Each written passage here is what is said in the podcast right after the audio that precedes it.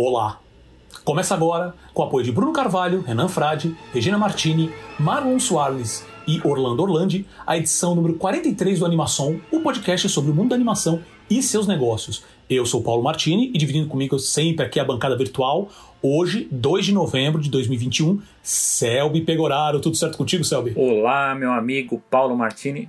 Tudo bem? Estamos nos aproximando do final do ano, né? Mais um ano conturbado de, de com todas as tentando voltar ao normal, né? Mas estamos juntos aqui para repercutir as últimas notícias do mundo da animação. Conturbado é pouco. E quais são os assuntos dessa edição? Então, vamos lá. Empresa de tecnologia que converte filmes live action em animação recebe investimento milionário. Vamos falar também brevemente sobre a reportagem na Rede Record que quer proteger as crianças dos animes, a Genius Brands que compra produtoras de animação para focar no Canadá e vamos discutir sobre o evento Fórum de Animação. É isso, Paulo. Perfeito. E você também que está nos ouvindo pode ser um, anima um apoiador um do animador, animação. um animador do como é que é do animador do animapom, ah, sei lá. Então, mas você pode ser um, um apoio. Olha que horror. Fica travando a língua agora. Vamos, vamos pro texto, vamos focar no texto. E você também pode ser um apoiador do animação e ter seu nome mencionado aqui em todo episódio do podcast, como o Bruno, o Renan, a Regina, o Marlon e o Orlando basta acessar catarse.me barra animação e ver não só nossas metas, né, que a gente tem muitas ideias e projetos para colocar em prática, principalmente ano que vem, mas também outras recompensas que você pode receber quando fizer sua contribuição mensal, como uma newsletter exclusiva e sorteios mensais. Com cinco reais você já ajuda bastante a gente. Então, novamente, basta acessar catarse.me barra animação e já deixa aqui o nosso muito obrigado. Dito isso, vamos ao radar. O radar é o giro pelos acontecimentos pelos acontecimentos do mundo da animação e seus negócios. Né? Então começamos hoje com a empresa de tecnologia que converte filmes em animação recebe investimento milionário. A empresa sul-coreana Plask, uma startup focada em solução para animação, recebeu um aporte de 2,6 milhões de dólares e uma rodada de investimentos liderada pelo grupo Smilegate Investment, uh, com a participação do atual investidor, a empresa Naver, assim como os novos investidores KT Investment e Timewise Investment. A Plask desenvolve a ferramenta Shoot, que basicamente transforma os movimentos contidos em um vídeo uh, em animações, sem a necessidade de equipamentos de captura de movimento, com a ajuda de inteligência artificial. Após a captura, Uh, através de inteligência artificial e deep learning para identificar os pontos de, de, movimento, a ferramenta permite que os profissionais refinem a animação de várias maneiras. Segundo o fundador e CEO da empresa, Jun Ho Lee, uma cena de 3 minutos com 10 personagens feitas manualmente pode custar algo em torno de 40 mil dólares. Utilizando a ferramenta Shoot, esse custo cairia entre 25 e 850 dólares. Sabe o que, que você acha disso? Eu achei. Uh Não, primeiro, é, quem é... faz uma cena de três minutos com dez personagens, né? Assim, né? Tem que ser uma multidão dançando, talvez, né? Exatamente. É, acho, que, acho que o lance aqui, que acho que vale já mencionar de cara, é que uh, quando você escuta umas coisas dessas, que foi a primeira vez que eu li também, uh, e tem, eu consegui ver alguns vídeos de, de como a empresa. Uh, quais são os produtos que a empresa mais ou menos faz. É, pelo menos não nesse momento, tá? É, não são soluções para grandes orçamentos de filmes de, de, de, alta qualidade, vamos dizer assim. É, falar alta qualidade é meio complicado, mas uh, onde o produto final tem que ser mais refinado. Né? Então tem, tem, muito, a própria empresa fala assim, são soluções muito para apresentações, é, para conteúdo para web, né? Então, por exemplo, muita questão de é, como você trabalha avatares, então as, as animações você conseguir é, cuspir com muito mais facilidade conteúdo assim, se você simplesmente filmar as pessoas, joga no computador, o computador transforma aquela animação, você dá um tapa, se for o caso, né? você dá um tapinha na animação para dar uma refinada e pronto. Uh, eu, fico, é, eu fico lembrando nesse. Óbvio que eu não sei como é que é exatamente a produção, mas uh, assistir, por exemplo, aquela série infantil Backyardigans foi uma das primeiras que me veio à cabeça, porque você nota claramente que, que o movimento dos personagens é captura de movimento. Agora, como que é o processo para captura de movimento? Eu não sei dizer. Então, esse tipo de coisa poderia baratear esse, esse tipo de custo para empresas e para soluções muito específicas. Quer dizer que isso não vai chegar em algum momento que não vai precisar de tanto equipamento, né? O, o ator tão bem vestido? Sim, eu acredito que sim. Mas a gente está longe. Mas esse é o início desse investimento. Né? E falando de uma empresa específica, porque é, nesses últimos anos, principalmente, já nota-se várias ações, até mesmo da, numa, numa UETA digital, né, que tem, tem um know-how gigantesco nisso, né, ah, que, por exemplo, todo equipamento que foi feito para fazer até o Gollum do Senhor dos Anéis, toda a parafernália, hoje já faz o quê? Mais de quase 20 anos, 20 né? Anos, do, do, 20 anos. 20 anos. Você já não tem tanta. Você ainda tem, obviamente, vários equipamentos para isso, mas não é a, a, mesma quantidade de coisa que tinha naquela época. Então me diz o que, que você acha disso. É, isso aí tem um pouco de, um pouco de relação, não, muita relação, que a gente discutiu aqui umas edições passadas sobre essa questão de transformação da indústria, né, do, do entretenimento e de novas tecnologias que estão surgindo. É, e são tecnologias que eu vejo que estão é, aparecendo é, de dois, dois lados diferentes. Né? Um lado é uma tecnologia muito cara e muito avançada. Por exemplo, a Disney tem um, tem um exemplo de, de tecnologia que eles já, já há um bom tempo eles usam, mas ainda não é isso é aplicado muito internamente, né? Que tecnologia The Box, que é uma tecnologia de projeção muito parecido, semelhante com o que eles usaram no Mandalorian, só que ali para produção, né? Mas o The Box ele consegue simular situações, simular ambientes, né? Que aliás é uma ideia que o Bob Iger quer, ele, ele queria que os Imagineers criassem uma atração usando essa tecnologia, né? Porque você conseguiria colocar, sei lá, uma pessoa que não possa embarcar numa, numa montanha russa, numa atração por alguma razão, ela poderia vivenciar dentro desse, desse ambiente virtual ou criar novos ambientes virtuais usando essa tecnologia. Né? Então é uma tecnologia cara para você criar essas, esse novo tipo de experiência. Por outro lado, a gente tem startups e empresas investindo em tecnologias que barateiam a produção, né? que, que, que tentem agilizar uh, alguns aspectos de produção. É, como você disse, Paulo, eu não, eu não acredito ainda que o que tem aparecido nessa, dessas tecnologias de, de automação é, tenham relação com o que a gente, a gente vê de, de produções mainstream, né? do que a gente vê de, de filmes, é, séries. Eu acredito que isso tenha muito a ver com projetos muito específicos é, de apresentações, de área educacional, é, coisas muito pontuais que você precisa ter uma produção mais rápida, que a empresa talvez não possa investir tanto dinheiro, que não seja o, o foco principal dela e ela precisa disso é, para é, fazer uma divulgação ou para fazer algum outro tipo de, de, de, de, exploração, enfim, do negócio, né? Então, eu acredito que vai muito por aí. A gente tem visto esse tipo de investimento é, de startups e de empresas desenvolvendo essa tecnologia, por exemplo, na área jurídica.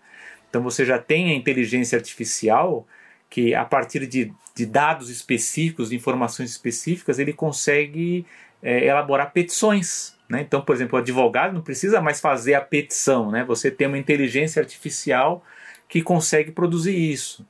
Um outro exemplo que eu já eu sei que está sendo testado é a inteligência artificial né, para produzir notas jornalísticas.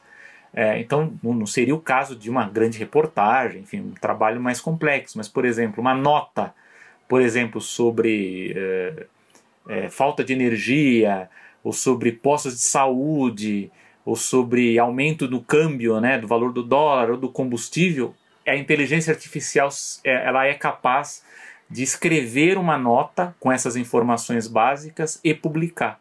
Então isso, isso já existe. Então isso, é, isso, mas é o que eu falo, é a periferia da produção, não é a parte ainda mais sofisticada. Se você me perguntar se eu acho que isso vai avançar, eu acredito que a, a tendência é que caminhe. Mas eu acho que nesse momento não. Mas me parece natural que a gente comece a ver cada vez mais empresas que tentem desenvolver facilidades na produção de animação. E é um caminho natural porque a gente até já discutiu aqui, como há 20 anos, com, com o avanço aí da, da, tecnologia de computador, muito mais gente passou a produzir animação. Né? Então, eu acho que o próximo passo é, é justamente criar ferramentas para alguns tipos de serviços que as empresas possam explorar, né? Então acho que o caminho vai por aí. É, sem dúvida, assim, a questão da essa questão que você falou agora que é da descentralização. É. Né? Isso a gente já vem vendo ainda com muito mais frequência nos últimos, nas últimas décadas, principalmente com a questão da internet. Por mais que ainda, você ainda tenha, por exemplo, no caso de tecnologia, né, você tem alguns centros muito específicos. Então, tem o Vale do Silício, onde tá as grandes empresas né, de, de tecnologia e comunicação estão lá. Uh, na China hoje também é um grande hub disso. Você tem pequenos hubs em vários países, Sim. inclusive aqui no Brasil. Você essa parte de tecnologia é bastante forte no, no, no Nordeste, né? Recebe bastante investimento por lá também. Uh, você tem empresas de games também agora muito espalhadas que você não sabe às vezes de onde que está vindo o, o, o, o, jogo. Você joga e tá tudo bem. Você acha que ah, não, americano que fez. Às vezes você tem um, uns brasileiros aqui, uh, se não me engano, acho que é Wild Rift, que é, uma, que é um estúdio brasileiro. É, fez, fez uma série de jogos agora que é bem parecida com o Among Us, que é o Suspects, que é muito bem. Você não diz nada, assim, eu fiquei impressionado quando descobri também que era brasileira. E. Então essa, essa, descentralização vai acontecer, essa tecnologia ela vai baratear, por mais que assim, você vai acabar tendo né, a própria Weta, a Industrial Light Magic, a, a Digital Domain, elas vão continuar sendo o carro-chefe, porque eles também têm um dinheiro muito forte de não só de investimento, mas eles também ali são as, as go-to de todas as grandes, né? São as empresas que você vai. Mas é bom você ver também, porque é como a gente já falou assim, animação a gente sempre costuma comentar mais sobre é, cinema ou então séries para, no caso, é, streaming, né? O, o próprio cinema, ou então para canais de TV tradicionais. Mas você pode usar a, a animação para várias, várias coisas. Né? E eu acho que vale aqui mencionar que o, um dos nossos apoiadores, que é o Orlando Orlandi, ele é dono de uma empresa chamada Performance Acessível, que ela trabalha justamente com isso, ela trabalha com captura de movimento. Pra, ele oferece justamente esse tipo de serviço. E é, eu até depois, uh, uh, espero que ele esteja ouvindo isso agora, e depois talvez a gente vai conversar com ele sobre isso para ver como é que está essa questão desse mercado mesmo. Né? Ela é uma pessoa que, se eu não me engano, eu, eu, eu cheguei a pesquisar um pouco sobre ele, ele, ele, lidava muito com questão de. Uh, questão de saúde, né? Então, por exemplo, muito dessa tecnologia dele foi para ajudar nessa questão de musculatura, de certo. ossos. Ele, ele provia e Orlando, peço desculpas, eu preciso voltar a ver exatamente qual é o serviço que você fazia, que eu sei que você tem um histórico nisso. E que você viu essa oportunidade de trazer esse equipamento para servir uh, essa parte de, de, de, de animação, servi prestar serviços para terceiros, né? Então a gente precisa voltar, a gente com certeza que vai te chamar, provavelmente vai ser mais pro ano que vem, tá? Mas a gente vai te chamar para conversar, porque essa, essa é uma situação bem interessante. Uh, e até por, por um dos pontos que a gente ainda vai conversar mais nessa edição, que é a questão de mercado. A gente vai chegar e falar que essa questão de a gente entender o mercado está complicado, a gente saber o que está acontecendo mesmo. Uh, o Selby vai falar também bastante sobre isso tá bem complicado. Então é bom ter alguém que está ali no, no, dia a dia uh, ah, para saber, ainda mais que é um serviço tão específico, né? Uh, uh, porque assim, em países como os Estados Unidos você tem, você tem sempre essa procura muito grande. No Brasil já é uma coisa acredito, assim, pelo pouco eu conheço, uma coisa muito mais. O próprio animação, que já é nicho, acaba se tornando mais nichado ainda. Né? Então eu queria Bom, ver é justamente para ver quais né? são as soluções, né? É. É, então, exatamente, quais são todas as soluções, para quem que ele realmente, quem são os clientes dele, obviamente se ele puder abrir, mas assim, quais são as áreas que ele atende atende cinema, atende a parte médica, atende a parte de engenharia. Então seria muito interessante é, saber sobre isso. Então, e, e para encerrar, é mais o, o ponto de: olha, animação continua recebendo um monte de investimento ao redor do mundo. E a gente vai até entrar no mérito, a gente vai falar de eventos né, de animação, que falaram um pouquinho de mercado, para ver como, que, como a situação, principalmente aqui no Brasil, tá, tá complicada, mas o mercado é bom, está gerando bastante dinheiro, a procura está alta, a gente precisa continuar batendo nessa tecla para que as coisas melhorem aqui. É isso. Agora vamos falar do assunto que foi assim o, o bafafá alguns dias atrás. A gente, no, no, na edição passada a gente falou que a gente ia mencionar isso. O, Selby no meio do caminho já ficou de saco cheio e falou assim: não vou falar mais nada. e, e, é isso. Mas basicamente o que, que é? Reportagem da Rede Record quer proteger as crianças dos animes. Usando a série animada Death Note, né, o anime Death Note como ponto de partida, uma matéria exibida no, no dia 17 de outubro no programa Domingo Espetacular da Rede Record tentou mostrar os malefícios dos ditos conteúdos violentos para as crianças. Títulos como Attack on Titan e a série live action 13 Reasons Why também são usados como exemplos de conteúdos que estariam chegando ao alcance de crianças, não apenas através das telas, mas também de produtos licenciados. Um caderno licenciado da marca Death Note, Uh, nada mais que um caderno comum, né, com, com o logo da série na capa, é mencionado várias vezes durante os 11 minutos da, da, da reportagem. Uh, logo após a exibição e durante uh, uh, durante alguns dias, o assunto se tornou um dos mais comentados nas redes sociais, principalmente no Twitter e no Facebook. Selby, tem muito claro para mim qual é o objetivo, a gente comentou um pouquinho sobre isso nesses últimos dias, qual é o objetivo dessa matéria, porque ela é muito estranha, o time dela é óbvio que a gente vai falar mais um pouco sobre isso agora, mas assim, é muito estranho, principalmente não tanto o time, mas a questão do conteúdo que foi identificado para ser, ser usado de referência. Então eu jogo a bola para você e pergunto para você não, assim, agora fiquei qual curioso. foi esse objetivo?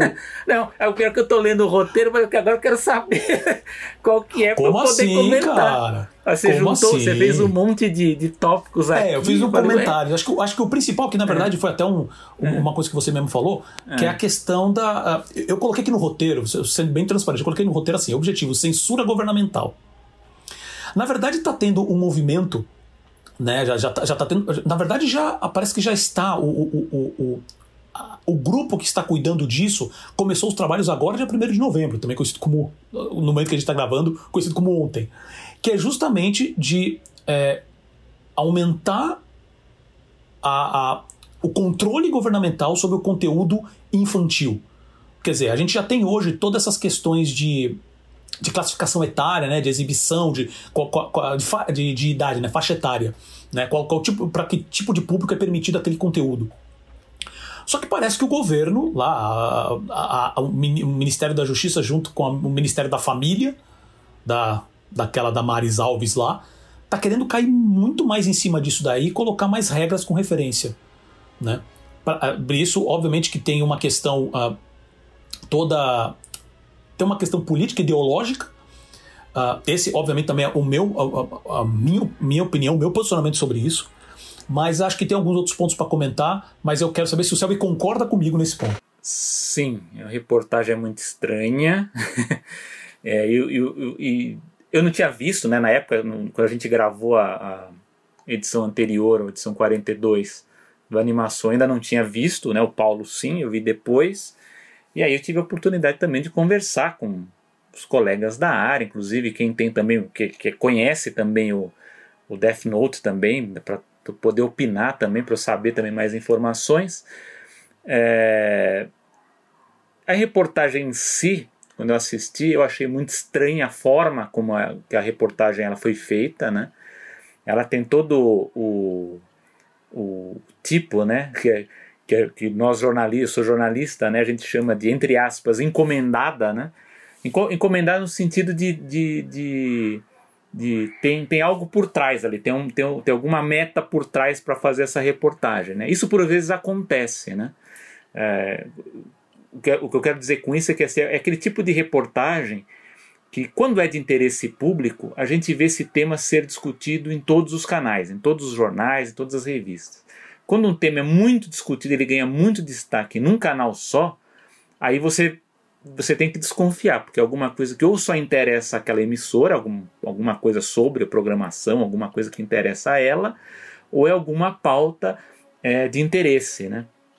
Eu dou como exemplo, por exemplo, que eu lembro quando eu era estudante da graduação, ainda na faculdade de jornalismo, é, a gente teve uma palestra com o Ricardo Boechat, né, grande jornalista, né, já falecido, né, num acidente de helicóptero, e ele e, e- e um pouco antes, uns dias antes, não lembro se foi semanas ou dias, é, a emissora que ele trabalhava é, exibiu uma reportagem muito parecida com essa, assim, em tamanho, né, uns 10, 15 minutos, reportagem longa, né, na época atacando, eu acho que era a Telecena, né, do Silvio Santos lá do, do SBT. E era muito estranha aquela reportagem porque você não via esse tema ser discutido em lugar nenhum. A gente só via lá, na- né, nessa emissora, né.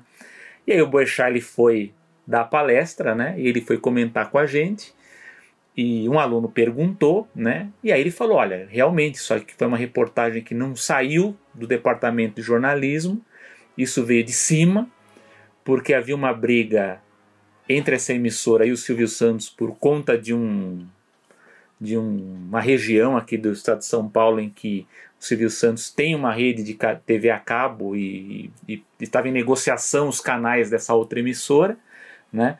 E aí, para fazer uma certa pressão, eles fizeram essa reportagem. Então, existe essa, esse tipo de reportagem. Né? É, o professor, meu amigo, o professor Dr. Paulo Ramos, né, também especialista em quadrinhos, ele repercutiu nessa reportagem, né, também foi logo depois que a gente gravou aqui a edição 42. Ele, inclusive, ele cita, ele provavelmente leu que saiu no, no, no site Omelete, né, que a reportagem teria relação com uma portaria que estaria ali sendo discutida entre o Ministério da, das Comunicações, o Ministério da Família e também a Secretaria da Cultura, uma portaria para alterar a política de classificação indicativa. Os meus colegas, e aí a gente ficou, eu fiquei com o pé atrás e muita gente ficou a pé atrás também para discutir, porque essa portaria não existe ainda, né? Então, como é uma coisa que ainda não existe, né, uma coisa que ainda está sendo em, em, discussão e tal, a reportagem me soou uma espécie de pressão, até porque há outros interesses do, do grupo aí que produziu a reportagem, enfim, questões ideológicas ligadas ao governo que eles não estão conseguindo implantar, então eu, eu diria que essa é uma forma de pressão, né? mas que o pessoal resolveu é, não repercutir, não chamar tanto atenção para isso, justamente para não ver maluco dançar, né? Não, né? Aquela não bater palma para o maluco dançar, porque é justamente isso que eles querem, é levantar polêmica para para ter a polarização, para a gente do governo que sempre tem alguém que quer aparecer mais um que o outro, né? Mostrar serviço, para pressionar esse tipo de portaria. Ora, lógico que eu acredito que essa portaria, essa, essa intenção de mudar a classificação indicativa, ela não tem apenas a, uma razão ideológica por si. Eu acho que também tem uma questão de mercado também envolvendo aí. Eu não acredito. Aí, aí é uma outra discussão. Eu, eu não acredito que hoje a classificação indicativa ela alteraria muito o cenário da animação na TV aberta, porque a gente praticamente não tem programação infantil na TV aberta. A animação é, ela, ela é escassa, né? Então Aí a gente precisaria ver o que, que essa portaria afetaria em outras, em, em outras plataformas, né? Será, será que ela afetaria o streaming, por exemplo? Ela, ela, ela criaria um obstáculo a mais para acessar esse tipo de conteúdo, porque a, a, classificação como ela já existia no passado, ela já ela, ela, ela, é, ela como ela diz, é, é indicativa. Então, às vezes, o canal ele exibia até um desenho que nem caberia ali dentro daquela classificação e não acontecia nada, né? Então eu, eu vejo um pouco de, de intenção, de um lado ideológico, mas eu também vejo um lado de mercado também, de, de, de, de tentar puxar um pouco para outro lado. Porque falar do Death Note em si é, é eu, eu acho meio meio aleatório, sabe? Assim, porque justamente essa, porque, porque essa série de animação, porque que esse anime virou o, o bode expiatório, né? como eu disse pro Paulo aqui nas nossas discussões, parece a, a, as cartas do Yu-Gi-Oh! lá, né? Que, que, que do, quando a gente era mais novo, que virou uma polêmica. De novo, era uma polêmica praticamente de uma emissora só, que foi a TV Record também na época. Era cair em cima disso, mas era uma polêmica inócua, né? Porque você vai ver do ponto de vista prático da política, de como que você vai censurar. Eu acho muito difícil. Eu acho que do, até porque não está na TV aberta, não, não, não, você não vê esses desenhos mais. Né? É, eu, eu acho muito difícil. Então eu acho que tem muito a ver com esses dois pontos. Não sei se o Paulo tem algum outro, outro ponto, mas assim, eu acho que a gente tem que levar a sério a partir do momento que o governo lançar uma portaria. Porque aí a partir da, da aí a gente vê a proposta da portaria, aí a gente vai ter que. Aí tem como a gente discutir do ponto de vista da, da, da da política pública, né? do que, que eles têm, é, a, a, a, têm em mente para controle de conteúdo. Aí é outra história. Né? Mas no momento eu acho que é muito mais anseios né, por algumas pautas aí do que outra coisa. É, esse, na verdade, eu ia te fazer essa pergunta, sabe? Porque pelo que eu, eu, eu acabei pesquisando, uh, é, o, o que fala dessa tentativa de portaria é tão genérico com referência, a gente precisa literalmente assim, meu Deus, pense nas criancinhas. Sendo que a gente já tem uma estrutura hoje até de, de, de, de, de classificação etária, né? De, nem você falou mesmo, toda essa, essa, essa estrutura indicativa de conteúdo, a gente já que tem. as emissoras ah, respeitam. Óbvio. 99%. Isso, então, de maneira geral, sem dúvida. Ah, eh, por exemplo, assim, a gente sabe que no caso. Uh, por mais que o YouTube tenha também todos os seus termos, termos de uso, termos de serviço, a gente sabe que o sistema lá é meio falho. Né, para cuidar de, da quantidade de conteúdo que é postado. Isso também é discussão. A gente já falou um pouco sobre isso aqui em, em edições anteriores, mas a descrição que eles dão, o que a própria matéria dá, é muito genérica do tipo o que, que eles querem fazer. Ah, um, um, ponto que eles mencionam que eu acho que é interessante falar é que para colocar esse tipo de classificação indicativa também em produtos, porque isso, assim, existe um objetivo para mim muito claro que é que eu, eu falei de maneira um pouco jogada no início, mas acho que dá para resumir da seguinte maneira: é mudar a opinião pública com referência a isso, para variar através da ferramenta do medo.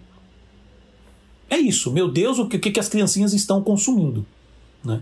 Tanto que assim, é muito engraçado que na própria matéria é, são, acho que duas famílias que aparecem crianças é. mesmo, teoricamente nenhuma delas assiste, pelo que fala na matéria. É, esse, esse, né? esse mas, é ouviu, ponto, né? é, mas ouviu dos amiguinhos. É. Né? E aí, ah, que nem você falou no, no ponto que você mencionou. Ah, mas por que o Death Note? É engraçado que os três exemplos que eles usam na matéria, Death Note, o Attack on Titan, que eles passam super por cima, assim, eles falam, mencionam que também é um. É um, é um que eles é, batem na tecla do conteúdo violento. É. Né? Batem nessa tecla do conteúdo violento. Chegam até a mostrar, a, a, a fazer. É, é, falar sobre reportagens que aconteceram em outros países que Sim. acabaram. É, que tiveram problemas, digamos, que foram associados ao Death Note especificamente. Né? E que são matérias que eu realmente pesquisei, é, é, pelo menos assim, existe. Eles não tiraram, literalmente tiraram do rabo. Podem não ter analisado direito, mas realmente houve, houve tentativa de assassinato, ou então pegaram caderno de professor, não só de alunos em alguns países, mas de professor no Japão mesmo, é, é, é onde o professor tinha um, como se fosse um death note.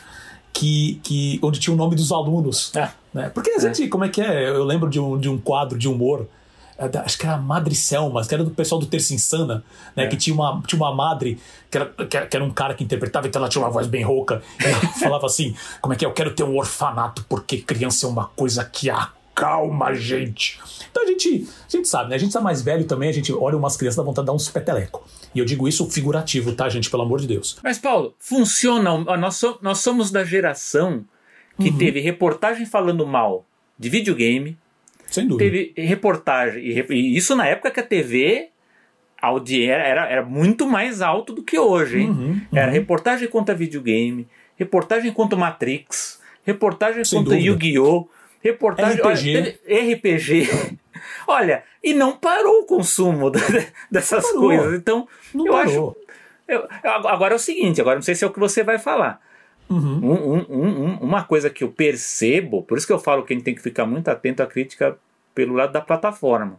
Que eu vi que não tem a ver com a, com, com, com a reportagem em si da Record, mas, por exemplo, eu vi um movimento, eu não sei se são de deputados do Santa Catarina, que querem pedir para a Netflix tirar o Round 6 da, da, da, da plataforma. Quer dizer, Nossa. mas a Netflix não é, não é TV aberta, não é uma concessão pública, é uma empresa privada, e é uma empresa privada que é, os adultos têm como controlar o acesso. Da... então, não é aberto, não, não é qualquer um ali é, que, que, que, né? Então... Eu acho muito engraçado esse movimento também de, de alguns uh, políticos, hum. né? Que, principalmente no ambiente, na estrutura que a gente tem hoje, onde você vê todo esse pessoal mais o, o Estado mínimo, né? Que, que brada sobre Estado mínimo, e aí, quando interessa, eles querem meter a mão pesada do Estado é. para controlar. Eu acho bem interessante isso. Agora, uh, tem a questão também do porquê que esses conteúdos foram escolhidos. Não dá para saber uh, como que foi feito esse processo. Mas vamos fazer uma análise por cima. Esses três conteúdos. Uh, onde obviamente o Death Note foi o carro-chefe, onde você, uh, você bate na tecla. Isso que eu achei também muito interessante durante a matéria é as pessoas falando assim, a, a, a, a reportagem, né, falando, não, porque teve pais que encontraram o Death Note, onde você compra em qualquer livraria. Hum. Pode até ter. E tem um monte de. Você vai qualquer feirinha de anime, você deve ter lá um, algum, alguém que faz esse. Pega um caderno, mete o logo do Death Note, problema resolvido sabe? Então, só que eles falam de uma maneira como se o Death Note fosse de verdade. Hum. Isso que eu achei muito interessante. O tom é, meu, os amigos estão escrevendo, como é que é? As crianças estão escrevendo o nome dos amiguinhos no caderno dizendo como elas querem morrer. Gente, você sabe que isso daí é, é, um desenho animado, é fantasia, né? Acho que tem que bater nessa tecla. Mas Aliás, bem, ultimamente é... as pessoas estão polemizando muito o desenho, né? Vamos para essas coisas. Gente, é, é fantasia, viu? É, é, e outro, assim, tem dois pontos. O primeiro, tudo bem que a fantasia, questão... É, é, elas cada vez mais elas estão potencializando outras coisas, mas tudo bem, né? vamos com calma, então, né? Então, a discussão é, dá para sair para muitos cantos. Uma delas é o seguinte: primeiro que eu queria falar é essa escolha dos esses três conteúdos. Dois deles são do Netflix. Um deles tá. é do Crunchyroll. É, então. Tá?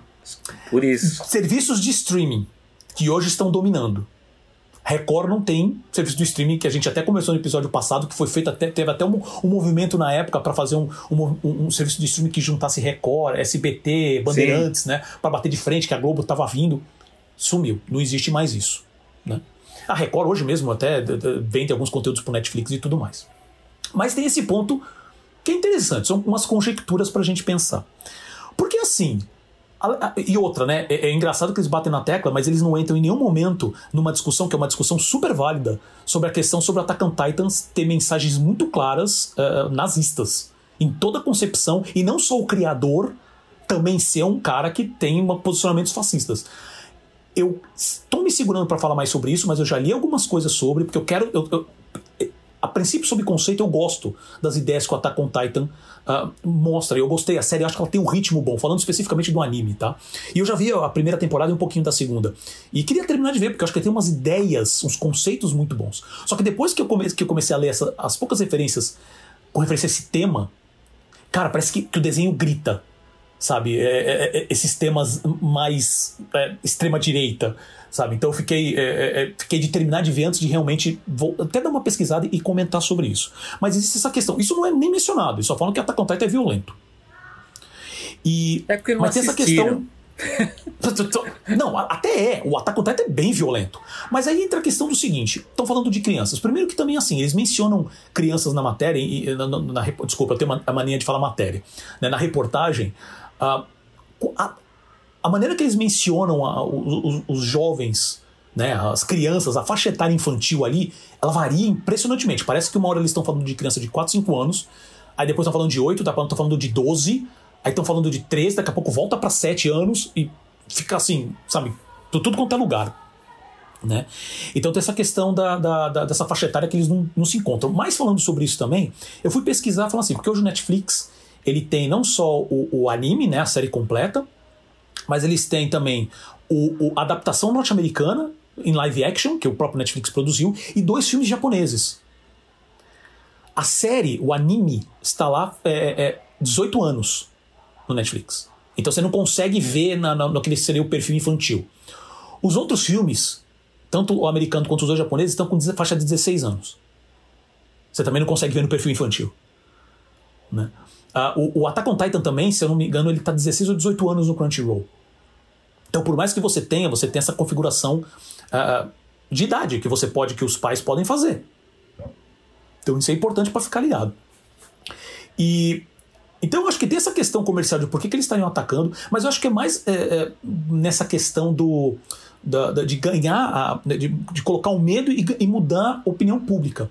Né? A única coisa que eu acho que faz um certo sentido, acho que vale a discussão, é falar sobre que produto, uh, como colocar faixa etária em produtos licenciados. Eu acho, que, eu acho que é uma discussão válida. Eu não sei se isso faz sentido mas, no momento, mas eu acho que é uma discussão válida. Tá? Não, o que existe é a é. classificação é, por questão de segurança, né?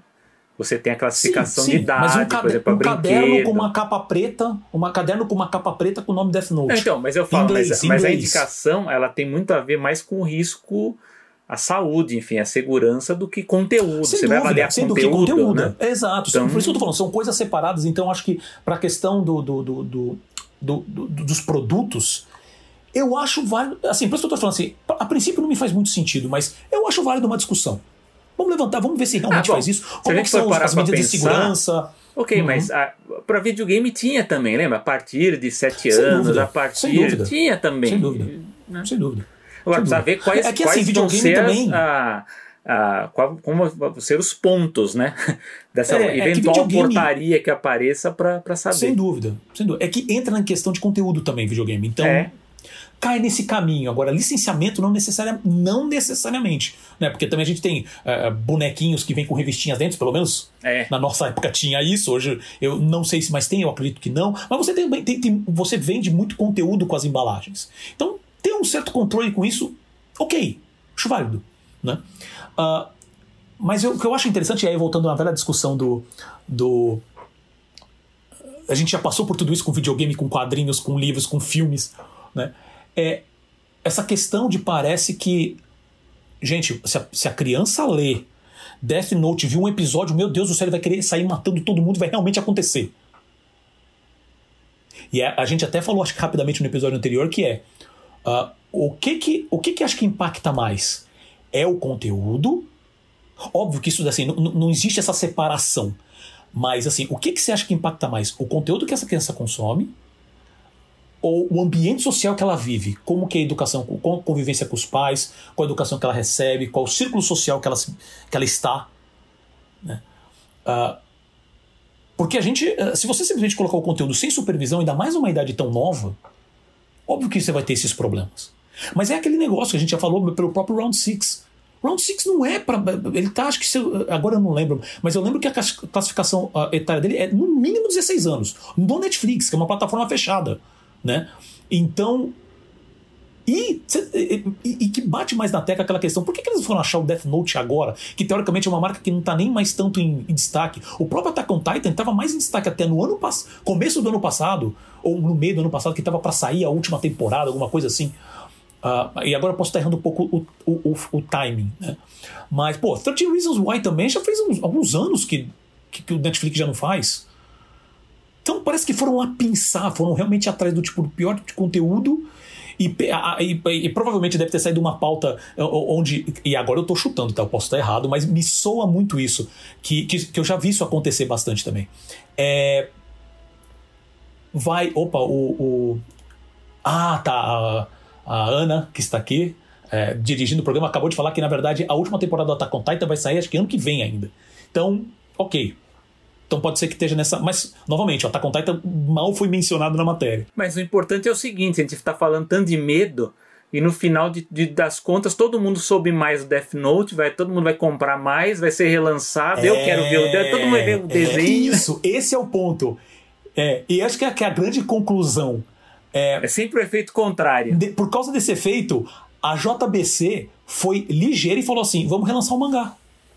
Vamos entrar na onda. Porque esse tipo de coisa sempre, o medo nesse tipo de situação, é. sempre vai gerar curiosidade. Quanto mais mal você fala, mais a pessoa vai querer saber assim por que, que fala tão mal. de controle, né? Quando você tenta censurar, os, exato, bloquear, exato. a pessoa vai querer ver, né? Então... Exato. Vai querer ver. Ainda mais que é conteúdo, oh meu Deus, é conteúdo de 18 anos. Porque é, é, os temas que são tratados, uh, não é só pelo caso de ser morte violenta, mas os temas, como são tratados, não é pra, pra. Pode ser até que, por exemplo, eu já vi quando era adolescente muita coisa que era teoricamente 18 anos, isso não acabou com a minha vida. Né? Agora, eu, eu, eu, eu acho muito estranho isso simplesmente aparecer. Primeiro você tem a questão, como eu falei, do controle dos pais. Né? Se, vamos dizer, vamos, vamos, vamos assumir que essa informação é real e que por algum motivo Death Note está tá caindo de, uh, para os adolescentes agora, para as crianças e, e pré-adolescentes, vamos dizer assim. Os pais têm que ficar re, realmente em cima. Isso é uma coisa que eu, que eu concordo, pelo menos para saber o que a criança está assistindo, ver se tem a ver. Você não vai ficar mostrando, uh, uh, por exemplo, Round 6, você não vai ficar mostrando para as crianças. E tem um. Quantas fotos você já viu em rede social de agora de Halloween que o aconteceu? De criancinha, né? tudo é. fantasiado, ou da bonequinha, é, ou da bonequinha do, do, do, primeiro jogo lá, ou dos soldados lá com, aquelas, com aqueles capuzes e, os, e, as formas geométricas na cara. Por que, que criança tá fazendo isso? Se o pai tá, se o pai tá, tá acompanhando, é responsabilidade do pai. Mas, pô, a gente sabe que não é um conteúdo que você deveria mostrar pra criança. Sabe? Como que ela não vai entender e vai saber como que ela vai interpretar aquelas imagens? É uma coisa que tem que ser. Tom... Eu concordo que tem que tomar cuidado como, como pai, você tem que tomar cuidado com esse tipo de coisa. Né? E não simplesmente. Ah, um amiguinho falou, deixa rodar. Mas é, é, é tudo. Essa matéria é estranha.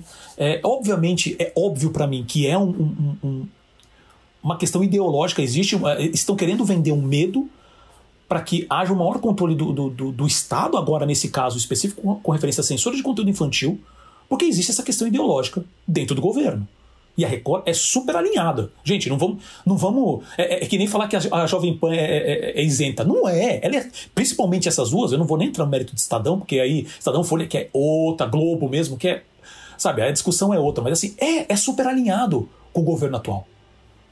Então, isso é muito claro. Então, assim, uh, é, vamos agora, caso que vai acontecer. Eu quero só ver se as, não, se as vendas é, do, do, do Mandela vão ser boas, vai ser interessante. Aí a gente aí volta a discussão para Sim, gente... a gente volta, volta a discutir para a gente ver, porque, como eu falei, a gente já tem hoje, uh, como você mesmo falou, Selby, uh, essas, essas informações, né, essas questões com referência a.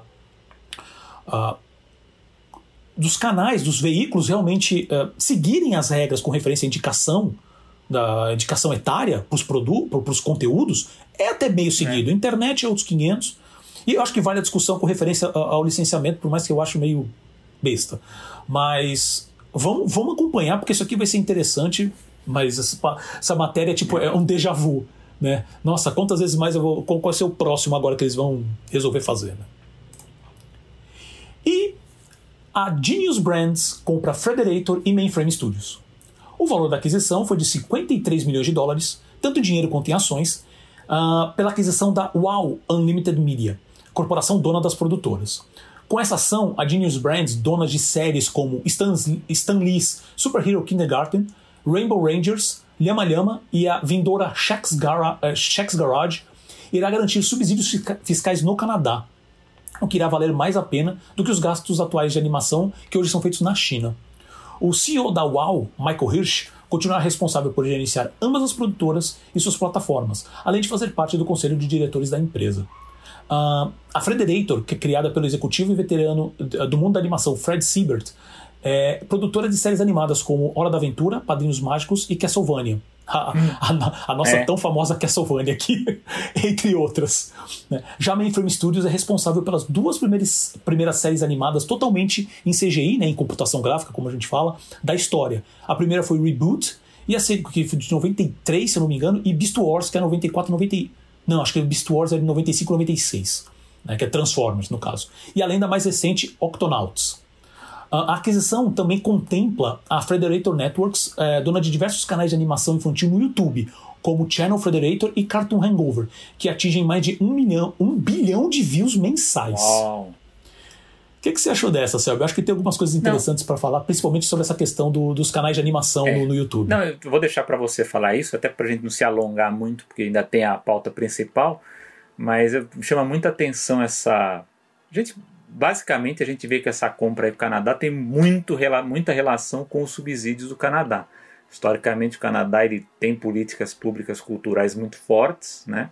em animação também, não só apenas com animação, a gente vê com seriados e filmes, mas isso facilita muito a produção. Eu acho que nesse ponto é, os, os, estúdios americanos eles são muito espertos nessa parceria, que eu acho que é um, é um tipo de, de estratégia que eu acho que o, o, Brasil, aqui, os nossos, os, os nossos criadores, é, re, nossos realizadores têm que prestar mais atenção, mas aí eu vou falar disso na, na outra pauta.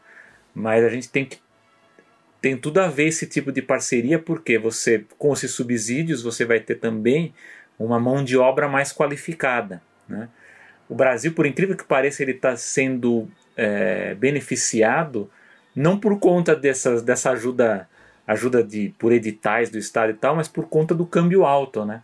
Então eu soube que tem produtoras, por exemplo, que estão, estão preferindo é, contratar animadores brasileiros do que chineses ou indianos, porque por conta do dólar alto, do, da, da, diferença né, do dólar para o real, está valendo mais a pena contratar o profissional brasileiro porque tem mais qualidade, né?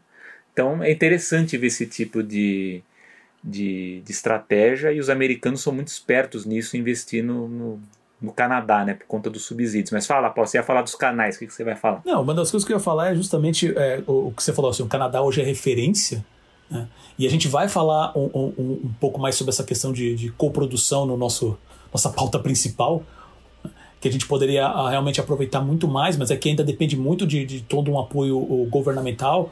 A gente vai falar mais sobre isso também. Mas uh, era a questão dos canais eh, infantis no, no, YouTube, que já foi pauta faz uns, duas edições, né? Do, do, do, daqui do Animação. E e a, eu, a gente mencionou só que é aquela briga do, do, do Cocomelon com o Super Jojo, né, que a gente falou que são os maiores, os maiores canais infantis, ou, ou, fazem parte né, das empresas lá da Baby Buzz e tudo mais. Uh, e aqui a gente tem canais que eu ouvi falar tipo, duas vezes, o Channel Frederico eu já tinha ouvido falar, o Cartoon Hangover eu não conhecia. E são canais com, com milhões de seguidores. Né? E tem mais, esse aqui, eles têm uma rede de canais, aqui são os, os dois principais, os dois maiores, vamos dizer assim. Então, assim, a gente pensa também que ah, as animações são só. Até as séries mesmo que estão indo para o streaming, que estão indo para canais, ou então alguns filmes que eles estão fazendo. Não, eles estão fazendo animações, não só animações, né, mas eles fazem conteúdos relacionados à animação. Se eu não me engano, o Cartoon Hangover é esse que também faz. Ah, vamos falar de, de, de sei lá, os 10, as 10 curiosidades sobre filme tal, 10 curiosidades sobre série tal. Que é um canal muito mais de entretenimento do que realmente de animação. Mas eles têm, tem, às vezes tem alguns curtas específicos para isso. E eu acho. Uh, eu quis também trazer essa, essa, essa matéria, porque quando falou da, da Mainframe, uma, uma empresa que eu, que eu sempre gostei bastante, principalmente pelo, uh, pelo Reboot, né? Que, que, é uma série, que é uma primeira série de, de CGI. Se você pegar hoje, ela tá envelhecida, né? Assim, você nota claramente que os efeitos visuais melhoraram muito. Mas é uma série que tinha um roteiro muito redondo. Então, ela, se você assistir hoje, fica super boa. Ela teve até uma mudança da, eh, quando foi a última temporada. Ela teve um pulo de quatro anos, onde ficou um negócio um pouco mais, um pouco mais dark. Continuou um conteúdo infantil, né? Não ficou adulto, mas ficou um pouco mais dark. E obviamente que eu quis mencionar por causa de Beast Wars Transformers, que para mim até hoje é a série de Transformers mais bem escrita, na minha opinião, animada, né? Série animada mais bem escrita. Não vou entrar no mérito dos quadrinhos, que é outros 500. Que também, também que assim, se você para pra analisar hoje a animação de, de Beast Wars, meu Deus do céu qualidade dos, dos shaders, né, da modelagem, é dureza, é dureza. Porque é uma das primeiras que foi feita para televisão. A gente, é, fazendo uma comparação, foi, o, o, o, acho que poderia ser pensar no movimento uh, como se foi na época da, da Ana-Barbera, onde o William Hanna e o Joseph Barbera saíram, na época estavam na MGM, se eu não me engano. Né? Aí, quando eles saíram, formaram a Ana-Barbera, eles tiveram que pegar tudo aqueles que eles conheciam de animação e falar assim: olha, sabe o valor que você recebia para fazer uns curtas do Tom e Jerry? Então, você só, você só tem um, um budget agora de, tipo, sei lá, 10% para fazer a temporada inteira.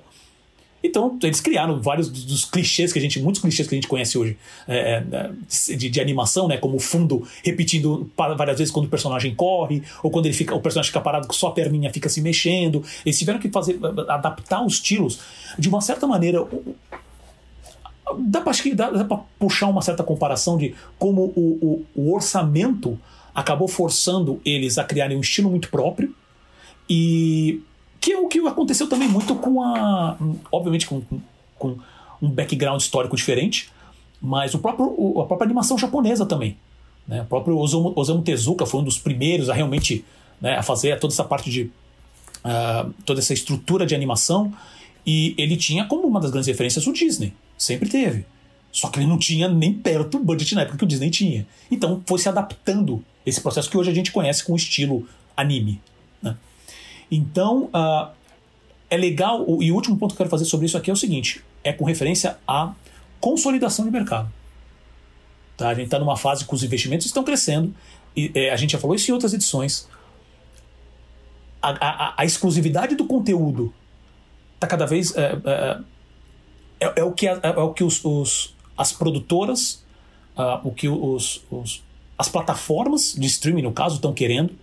Tá? Então, você tem o controle dessa produção e dessas IPs, eles vão fazer o mercado se consolidar cada vez mais. Então, o investimento está crescendo, a consolidação está acontecendo, e aqui a gente não vê praticamente nada. Então, eu não sei, eu fico, fico bem, bem triste. A gente vai até agora, na nossa pauta principal, entrar um pouco sobre essa discussão de mercado, e a gente vai entrar melhor nas próximas edições também, mas é isso. Vamos ficar de olho para ver o que, que vai acontecer, como isso vai impactar a própria Mainframe Studios, a Frederator, que são grandes produtores de conteúdo, como a gente falou até agora. E agora queremos saber a sua opinião, caro ouvinte. Deixe os seus comentários sobre esses assuntos né, e outros em nossas redes sociais. Sempre lembrando que a animação está disponível no Spotify, Apple Podcasts, Deezer, Google Podcasts, Amazon Music, Audible e nas outras grandes plataformas de podcast. E também no YouTube agora, com vídeos novos toda quarta-feira, Tá? Então não esqueçam disso. Assinem lá o canal, uh, marquem o sininho para receber as notificações. A gente precisa chegar em, em 100 seguidores para uh, já, pelo menos mudar a URL do. do uh, a, URL né, do, do, do canal para ficar mais fácil de, de, achar também o conteúdo. E tá, porque, assim, obviamente, também quanto mais vocês assistem, mais o nosso conteúdo é espalhado, ajuda o algoritmo. Né? Então, basta procurar por animação. A-N-I-M-A-S-O-M. Se você gostou desse episódio, compartilhe com sua rede de contatos, escreva um review, dê suas notas na plataforma de podcast, uh, que isso ajuda bastante a animação a chegar a mais pessoas. E claro, se você também, uh, você também pode ouvir direto pelo nosso site, que é o Animação, pod.com.br. Então vamos lá, meu amigo Paulo. Evento Fórum de Animação traz temas importantes para debater o mercado de animação brasileiro. O que, que você acompanhou aí, Paulo? Nós deixamos aí, escolhemos algumas coisas do evento para assistir, também para destacar aqui, mas o que, que você nos conta? Ah, aconteceu agora, né, entre os dias 27 e 31 de outubro, o Fórum de Animação. Evento português produzido pela Casa de Animação de Portugal, com apoio da BCA, Associação Brasileira do Cinema de Animação, aqui no Brasil, ah, com foco em unir os profissionais dos países de língua portuguesa. O evento foi composto por exibição de curtas, pitching de novos projetos e mesas redondas com artistas e profissionais do mercado. Eu assisti dois painéis né, que foram apresentados pelo João Mendes. Um é o Desafios de Produção, Cola e Split Studio, uh, e a entrevista com a Belisa Figueiró, que é escritora do livro Coprodução de Cinema com a França, uh, da editora Senac. Sendo que esse último foi exibido fora do evento oficial, né, foi alguns, alguns dias, algumas semanas antes, acho que mais ou menos um mês antes. Uh, eu vou comentar um pouco sobre esses dois vídeos que estão disponíveis no canal do YouTube do festival. Nós vamos deixar, como sempre, os links uh, na descrição desse episódio. Uh, o Selby assistiu o pitch dos projetos, né? Então eu vou já passar essa bola para o Selby, vou começar com ele falando sobre a apresentação né, de projetos de animação uh, durante o fórum. Okay, vamos lá. Diga lá, Selby. É, primeiro agradecer ao João, né? O João Mendes do Festival Olho, enfim, que nos, nos enviou os links para que a gente pudesse assistir as apresentações. É, eu tive a oportunidade de assistir pelo menos duas apresentações dos pitches, né, dos projetos. É, tem coisas que eu fiquei é, positivamente impressionado, outras me deixou um pouco preocupado, mas no geral o, o, evento para mim foi muito positivo, né, pela qualidade dos projetos apresentados ali, uma coisa, as ideias muito boas, é, a estética dos projetos também, as, as ideias das histórias, né, o que, que eles queriam contar.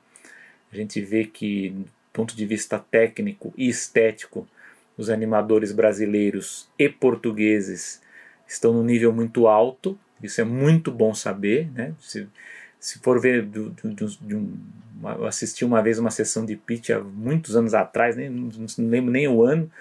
Eu lembro que os projetos eram muito pobres, assim, os projetos muito precários, né?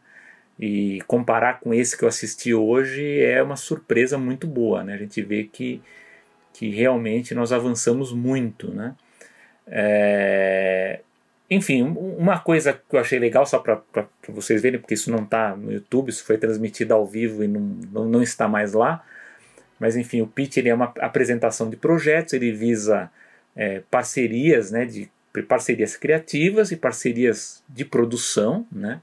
Então a ideia aí de, de unificar, né, e estreitar laços entre Brasil e Portugal, que é muito bom. Eu, acho até que tem, tem que haver mais eventos desse tipo, inclusive com outros países. Né? A gente já deu aqui exemplos da, da Argentina, por exemplo, que tem programas específicos para vender né, as, uh, os, os, projetos né, que estão em gestação lá em vários festivais na, na Europa e nos Estados Unidos, então isso é muito importante. É, uma coisa que eu acho que fez falta que eu acho que é uma sugestão para uma próxima edição aí em 2022, acho que vai, vai ocorrer no ano que vem, seria a existência de uma banca. Eu acho que é isso que talvez faça falta até para as pessoas terem uma ideia melhor do, de como avançar com o projeto, né? Então acho que se você tiver ali umas três pessoas, sei lá, um ou dois produtores veteranos, alguém talvez de, de alguma empresa, ou mesmo um animador também que, que já tenha passado por experiências de, de editais, eu já tenha produzido, tá, trabalhado também com uma grande, uma grande empresa, né? Eu acho que, que isso ajuda muito e, e lógico, também abrir para que as pessoas também possam.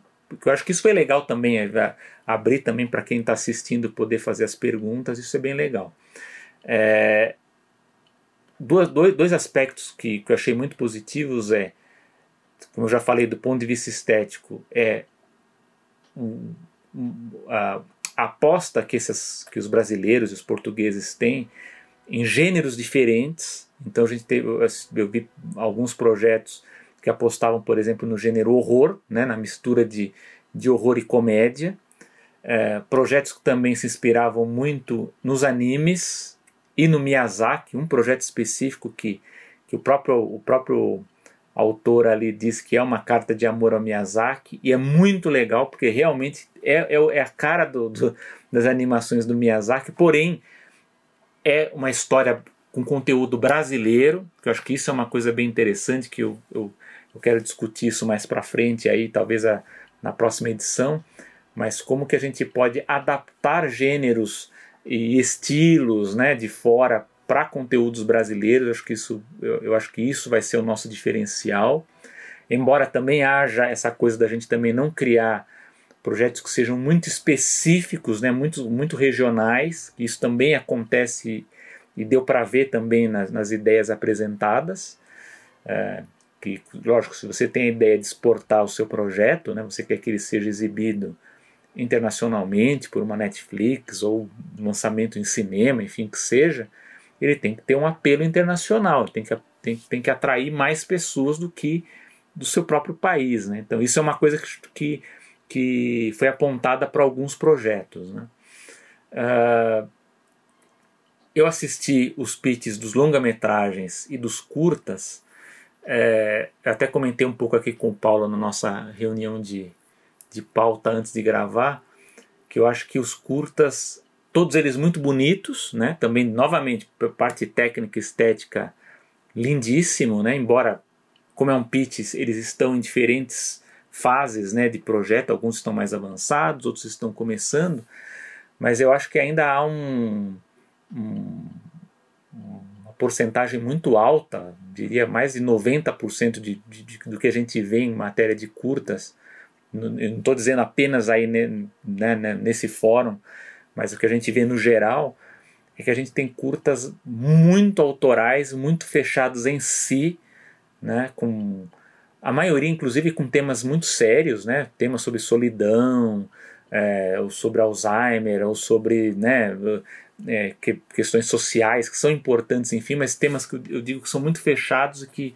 e que às vezes o, o autor ele tudo bem, eu entendo isso que tem a ver muito com os editais, né? Que, lógico, se você tem um edital voltado para um tema social, você vai produzir, vai, vai criar algo relacionado a isso para ter mais chances, e aí você vai desenvolver essa ideia. Mas muitas vezes você perde a oportunidade com, com curta-metragem de talvez apresentar um tema social, mas talvez abrir brecha para uma série ou abrir brecha para um longa-metragem. Né? Então acho que falta um pouco disso para os nossos realizadores de curtas, que é o que eu vi ao contrário nos longas, né? E até depois eu, eu, eu fiquei mal que eu não consegui ver o de séries. Eu fiquei muito curioso para ver o de séries, por quê?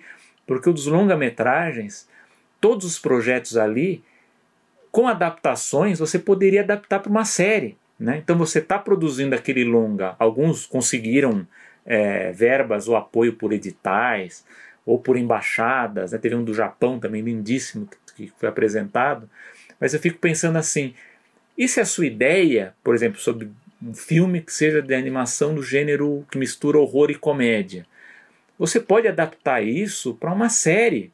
E se tiver, sei lá, um, um, uma sessão de pitching do Cartoon ou da Netflix, é, você vai poder transformar isso numa série, que é uma e, e, e, é um tipo de projeto, a cara né, do, do, do projeto cai bem para para que esses serviços streaming estão adquirindo, né? do que a gente vê aí de produção internacional que eles estão exibindo. Então eu acho que ainda há uma, uma, uma um processo de criação, não só de longas e de, curt, de curtas, muito voltado para os editais. Eu sei que isso é uma necessidade, eu sei que a, a, gente diz que, que, a gente fala do mercado de animação, mas infelizmente o nosso mercado ele ainda é muito voltado para os editais. Eu entendo por que, que, que as criações são voltadas para elas, mas eu acho o seguinte: eu acho que é possível a gente criar voltado para o edital, mas talvez com uma abertura, né? Vamos fazer um, talvez um, um projeto que possa ser adaptado para que haja uma, uma abertura também, sei lá, talvez para os serviços streaming ou para os canais. Lógico que há também é, a questão da, dessas empresas que muitas vezes elas também não querem bancar, elas não querem se comprometer, não querem investir, porque elas, elas também, é, como a gente falou do caso do Canadá, elas se aproveitam também do sistema como ele é montado. Então, se há um, um, um programa público de editais, talvez para elas é mais fácil assim, ó, vai lá, produz com o edital, vamos ver se vai ficar bom, se fizer sucesso eu compro, né? E há também um modelo perverso, porque muitas vezes os canais eles só compram se fizer sucesso internacional, né? Então você vê a dificuldade que há, porque às vezes você vai produzir um, um piloto, sei lá, de uma série, ou você vai fazer um curta, enfim, né? vai, vai, vai para vender, às vezes até é, é, bem visto aqui no Brasil, mas a empresa, sei lá, um cartoon da vida, ele só vai se interessar se tiver feito um teste no exterior, né? Então isso, infelizmente, isso é maléfico pro, pro, pro que a gente chama de mercado desejado, né? O que a gente espera com isso. É, e antes de passar para o Paulo, até não sei se ele vai ter comentários sobre isso, é, que eu falo que há, há, muitos nos eventos, né, eu acompanhei também o Dia da Animação, que a gente vai discutir também depois, em, em outro programa, mas há muito essa questão de o que é o mercado, né? Como está o mercado? Como que ele é o mercado? E as pessoas não sabem, né? Parece que, que há uma dificuldade dos criadores, dos realizadores saberem o que é o mercado, dos produtores, né? Da, de, de, quem também adquire, de quem investe também de explicar isso. Então é uma coisa complicada é, até porque a animação no Brasil ela é o primo pobre do audiovisual, então ela, a animação ela é um nicho do nicho, né? não à toa aqui a gente, a gente é, é, eu vejo, a gente, discuto com o Paulo aqui até sobre a audiência do, do podcast aqui de animação, porque realmente ele é um nicho do nicho, né? ele, ele é uma coisa que até os animadores eles são interessados, mas eles são muito perdidos nisso, e num, num desses debates que eu vi sobre mercado, no caso do fórum de animação, é, que eu vi várias pessoas falando disso, ah, mas como está o mercado? Né? Não só brasileiro, eu vi eh, pessoal de Angola também, né? Como é o mercado em Portugal? Como que está o investimento aí e tal? E teve um comentário muito bom, que eu acho que, que casa muito com o que a gente discutiu aí da, da pauta do Canadá, que foi o Luiz, Luiz Mata, que acho que foi quem comentou, que ele falou assim, vocês estão enxergando é, Portugal, né, como, como um mercado né, a ser explorado, né, a ser tal, mas acontece o seguinte, Portugal é menor que o Brasil, né? Então eu acho que as produtoras, né, os nossos realizadores brasileiros, os angolanos, enfim, outros aí de, de que, que conseguem um diálogo melhor, né? A gente tem que tentar enxergar as, as complementariedades dos países, né? Do, do, do, que cada um pode ser forte. Então talvez Portu, Portugal é, não ajude tanto, por exemplo, com fomento específico de, de, né, de, para ajudar numa produção brasileira, mas talvez a coprodução, né, essa, né, a união dos esforços, o Brasil, por exemplo, possa entrar com a produção e Portugal possa entrar com a distribuição e o marketing também, a publicização, enfim, pode entrar com outro, porque eles têm, um, eles têm uma entrada muito maior nas plataformas de streaming na Europa. Então tem uma facilidade disso, inclusive com plataformas de curtas também, que é uma coisa que a gente sempre fala aqui que curta-metragem de animação não tem muito, a gente não tem onde assistir, né? Na Europa existem essas plataformas. Então, o próprio colega português ele falou, eu acho que o Brasil, ele tem que olhar, às vezes, muitas vezes o edital brasileiro paga mais que o português na produção. Então, talvez seja assim, bom, consigo aqui o edital para a produção, mas eu vou conseguir uma coprodução, né, uma ajuda com Portugal para as próximas fases do, do, do né, da, da, do desenvolvimento do projeto. Né? Então acho que isso que a gente tem que ver. Como eu falo, a gente é muito voltado só para a questão da produção, do edital, enfim, mas tem que ver a cadeia inteira. Né? Que até o Paulo ele sempre fala aqui muitas, muitas edições sobre licenciamento mesmo, mas isso é muito lá na frente, né? Isso é muito. A gente não, não chegou nem na, no, no, na, nas fases anteriores, na consolidação das fases anteriores, para a gente ter o que a gente chama de indústria, né? Infelizmente não tem. Como eu vi um produtor de série falando, por exemplo, onde está o licenciamento hoje? Não é o licenciamento forte hoje, não é no curta e não é no longa, é na série. É na, são seriados de animação. Que nisso o Brasil, o Brasil ainda está tá atrás. Né? A gente está muito mais com projetos de curtas e de longas. Né? Então eu acho que. Eu, espero que eu tenha conseguido resumir os principais pontos relacionados aos pitches, mas assim, todos os que eu vi, eu fiquei assim positivamente surpreso, né, com a, com a, com a alta qualidade do, do, do, do, que foi apresentado. Desejo muito que todos eles sejam produzidos, né. Deixo aqui, inclusive, ao João, que eu sei que é nosso ouvinte aqui do podcast. Eu fiquei realmente muito impressionado com todos os projetos. Espero que a gente tenha uma política cultural. Eu sei que agora tem é, editais, inclusive estaduais, saindo, né? Eu espero que realmente tenham ajuda, porque eu acho que a gente vai ter uma tendência de ter um grande salto maior de qualidade com o que vai sair nos próximos anos, viu? Porque o pessoal novo que está chegando aí está vindo com umas ideias muito boas, viu? Muito boas mesmo. Mas aí o, o outros aspectos sobre discussão de produção eu vou deixar para falar depois. Bom, quase nada para comentar, né? Uh, eu queria só falar especificamente sobre essa questão da, do, do editais, a dependência do editais, né? Porque quando a gente fala em, às vezes, em regulamentação do mercado, acho que é, é que é a mesma coisa, e não é. E realmente o Brasil tem esse problema. Eu já comentei, a gente já comentou aqui várias vezes na animação, sabe? Precisa existir é, políticas que melhorem o investimento privado Tá? E eu não, vou, eu não vou nem falar muito agora, porque um dos pontos que eu vou comentar agora, que é justamente sobre esses dois painéis, né, que, eu, que eu não acompanhei os pitches. Né, e o Selby, é. acho que não viu os painéis também, né? Então a gente deu aquela compensada, não tem problema. E que é, esses dois painéis acho que entram em alguns dos pontos que o Selby comentou que eu acho muito bons. Então, o primeiro que eu vou comentar é sobre o da Split Studio né, e da Call Animation, que foi com o Sid Makino e com o Bruno Caetano, né, o João Mendes que mediou.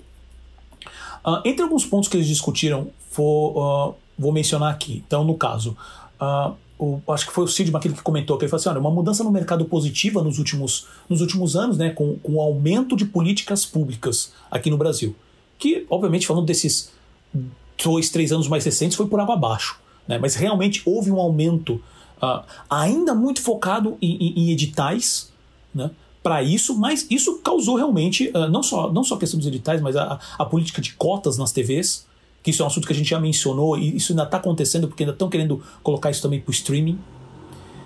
E isso pode ser também uma coisa uh, uh, razoavelmente boa. Pode, eu acho que acredito que pode ser bom, mas os próprios serviços de streaming estão lutando contra isso.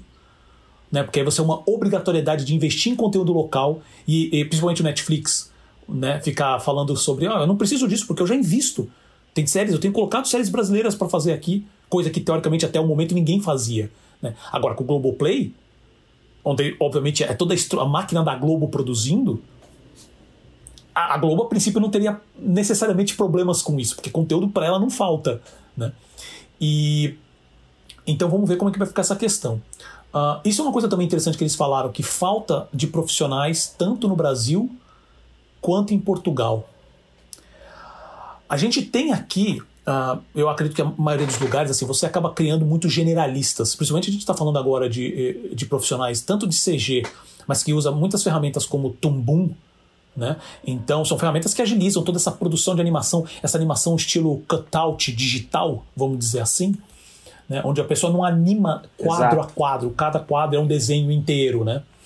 E então você, todo esse processo você tem como se fosse o CG, você tem o processo de rigging, que é você criar o esqueleto, você tem todo o processo de animar, eh, de criar né, todos os, os desenhos das animações e você vai trocando isso. Então é muito mais um, um onde o processo se assemelha muito mais ao, ao cutout, ao quadro a quadro, no sentido de você ficar. Uh, desculpa, uh, quando eu falo cutout, eu quis dizer com referência ao stop motion. Né? Onde você vai, mexe um pouquinho, ok, frame pronto. Mexe um pouquinho, frame pronto. Do que desenhar ele, depois pega, desenha de novo. Por mais que todas as técnicas que você tem para reduzir o tempo e o custo para tentar manter o máximo de qualidade, é, lembra muito isso. E o que, que acontece? Você acaba criando profissionais generalistas. Você tem, só pode contratar duas pessoas para sua equipe que tem que saber mexer, desde criar o rigging, como fazer o desenho, como fazer edição, como fazer as cores, como Entendeu? E aí você procura, como você quer realmente falar assim: olha, eu tenho um, as, as poucas vezes que tem de um budget um pouco, ma, um pouco maior para investir, você não consegue encontrar um profissional especializado. Né? Até porque muitas então, vezes é, vão embora, como o né? mesmo falou. O que é muito especializado é exato. contratado fora. Exato, exato. Isso daí é contratado a peso de ouro para fora. Né? Então, isso é um, é um dos problemas também. Uh, como o Selby já falou, isso não preciso, eu só vou passar aqui por cima para dizer que foi um dos pontos de discussão, que é orçamento de produções, se aqui é baixo, em Portugal é, é menor ainda. Tá?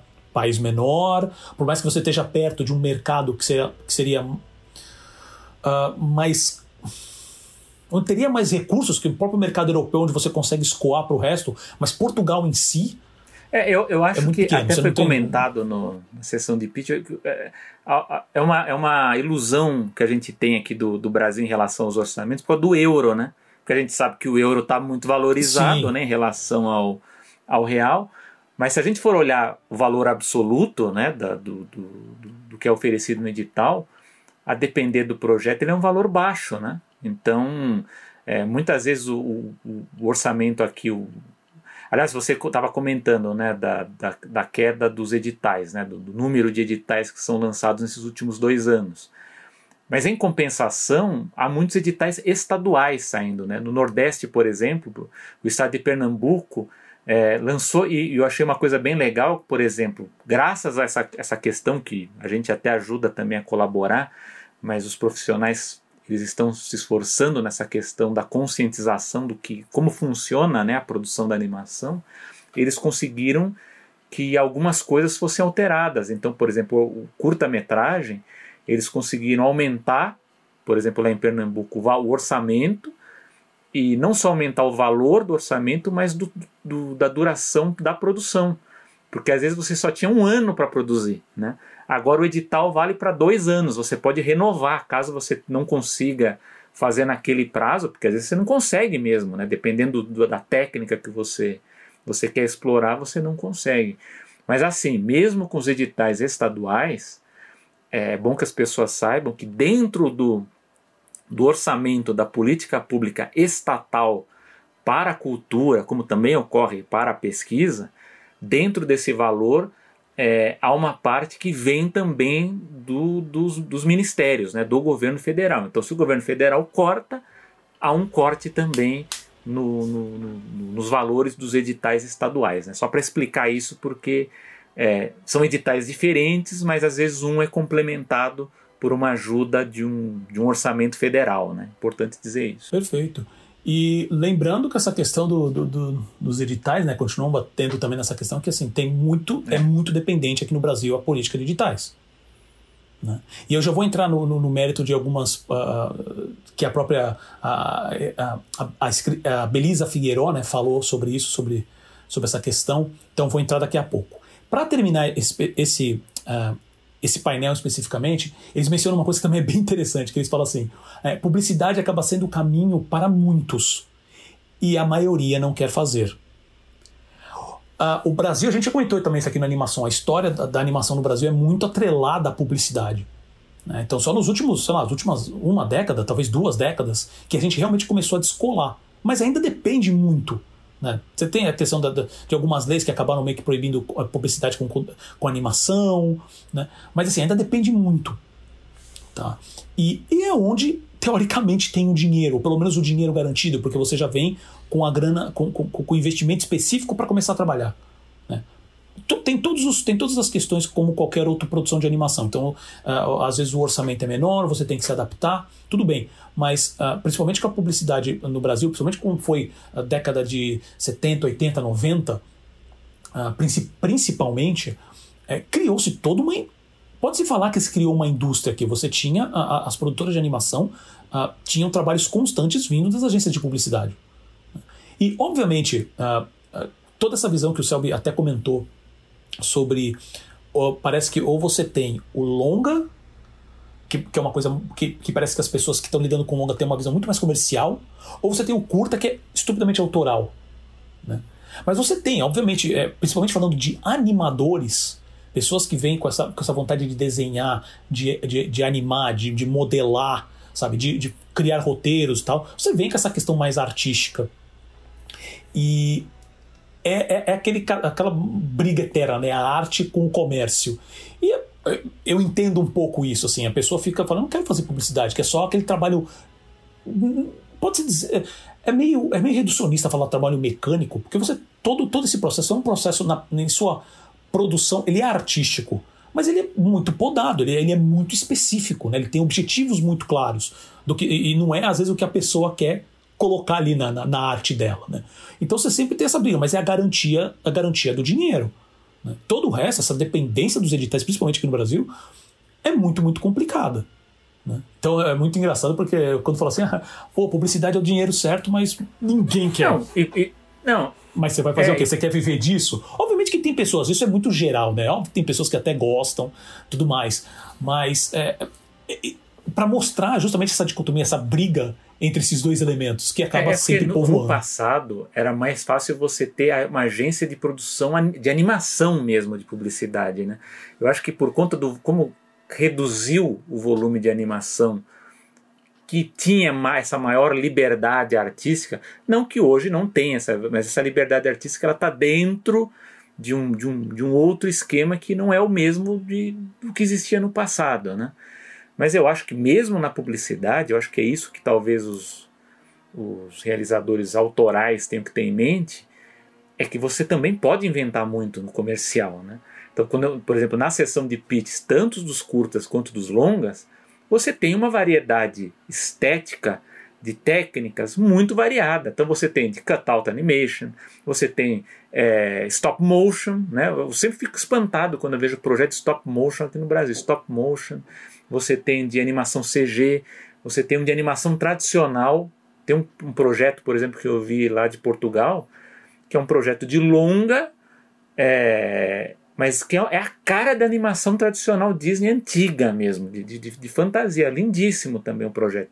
Que ali, mas, o, mas o, a pessoa, né, o autor, ele, ele, ele, ele, ele vai adaptar. Né? Então ele, ele falou, pode ser musical, a ideia dele não é que seja, mas pode ser é, ele desenvolveu em 2D, mas ele, a ideia é, é, produzir em 3D. Então você tem que ter essa, essa forma de adaptar projeto, né? Eu acho que quando vai para o cinema mais autoral, acaba ficando um pouco mais preso, né? Eu acho que não que não tenha, é, é, é uma coisa que a gente tem que explicar bem.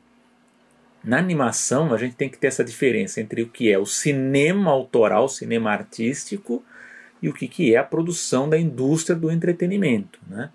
O que, o, o que a gente está dizendo aqui assim, tem que ter haver os dois, obviamente tem que ter os dois, até porque é a parte artística que muitas vezes vai avançar a técnica né, de, em, em alguns aspectos, mas é, no caso do Brasil, por exemplo, que é muito voltado para os editais e acaba sendo, acaba tendo essa, essa, esses obstáculos, né?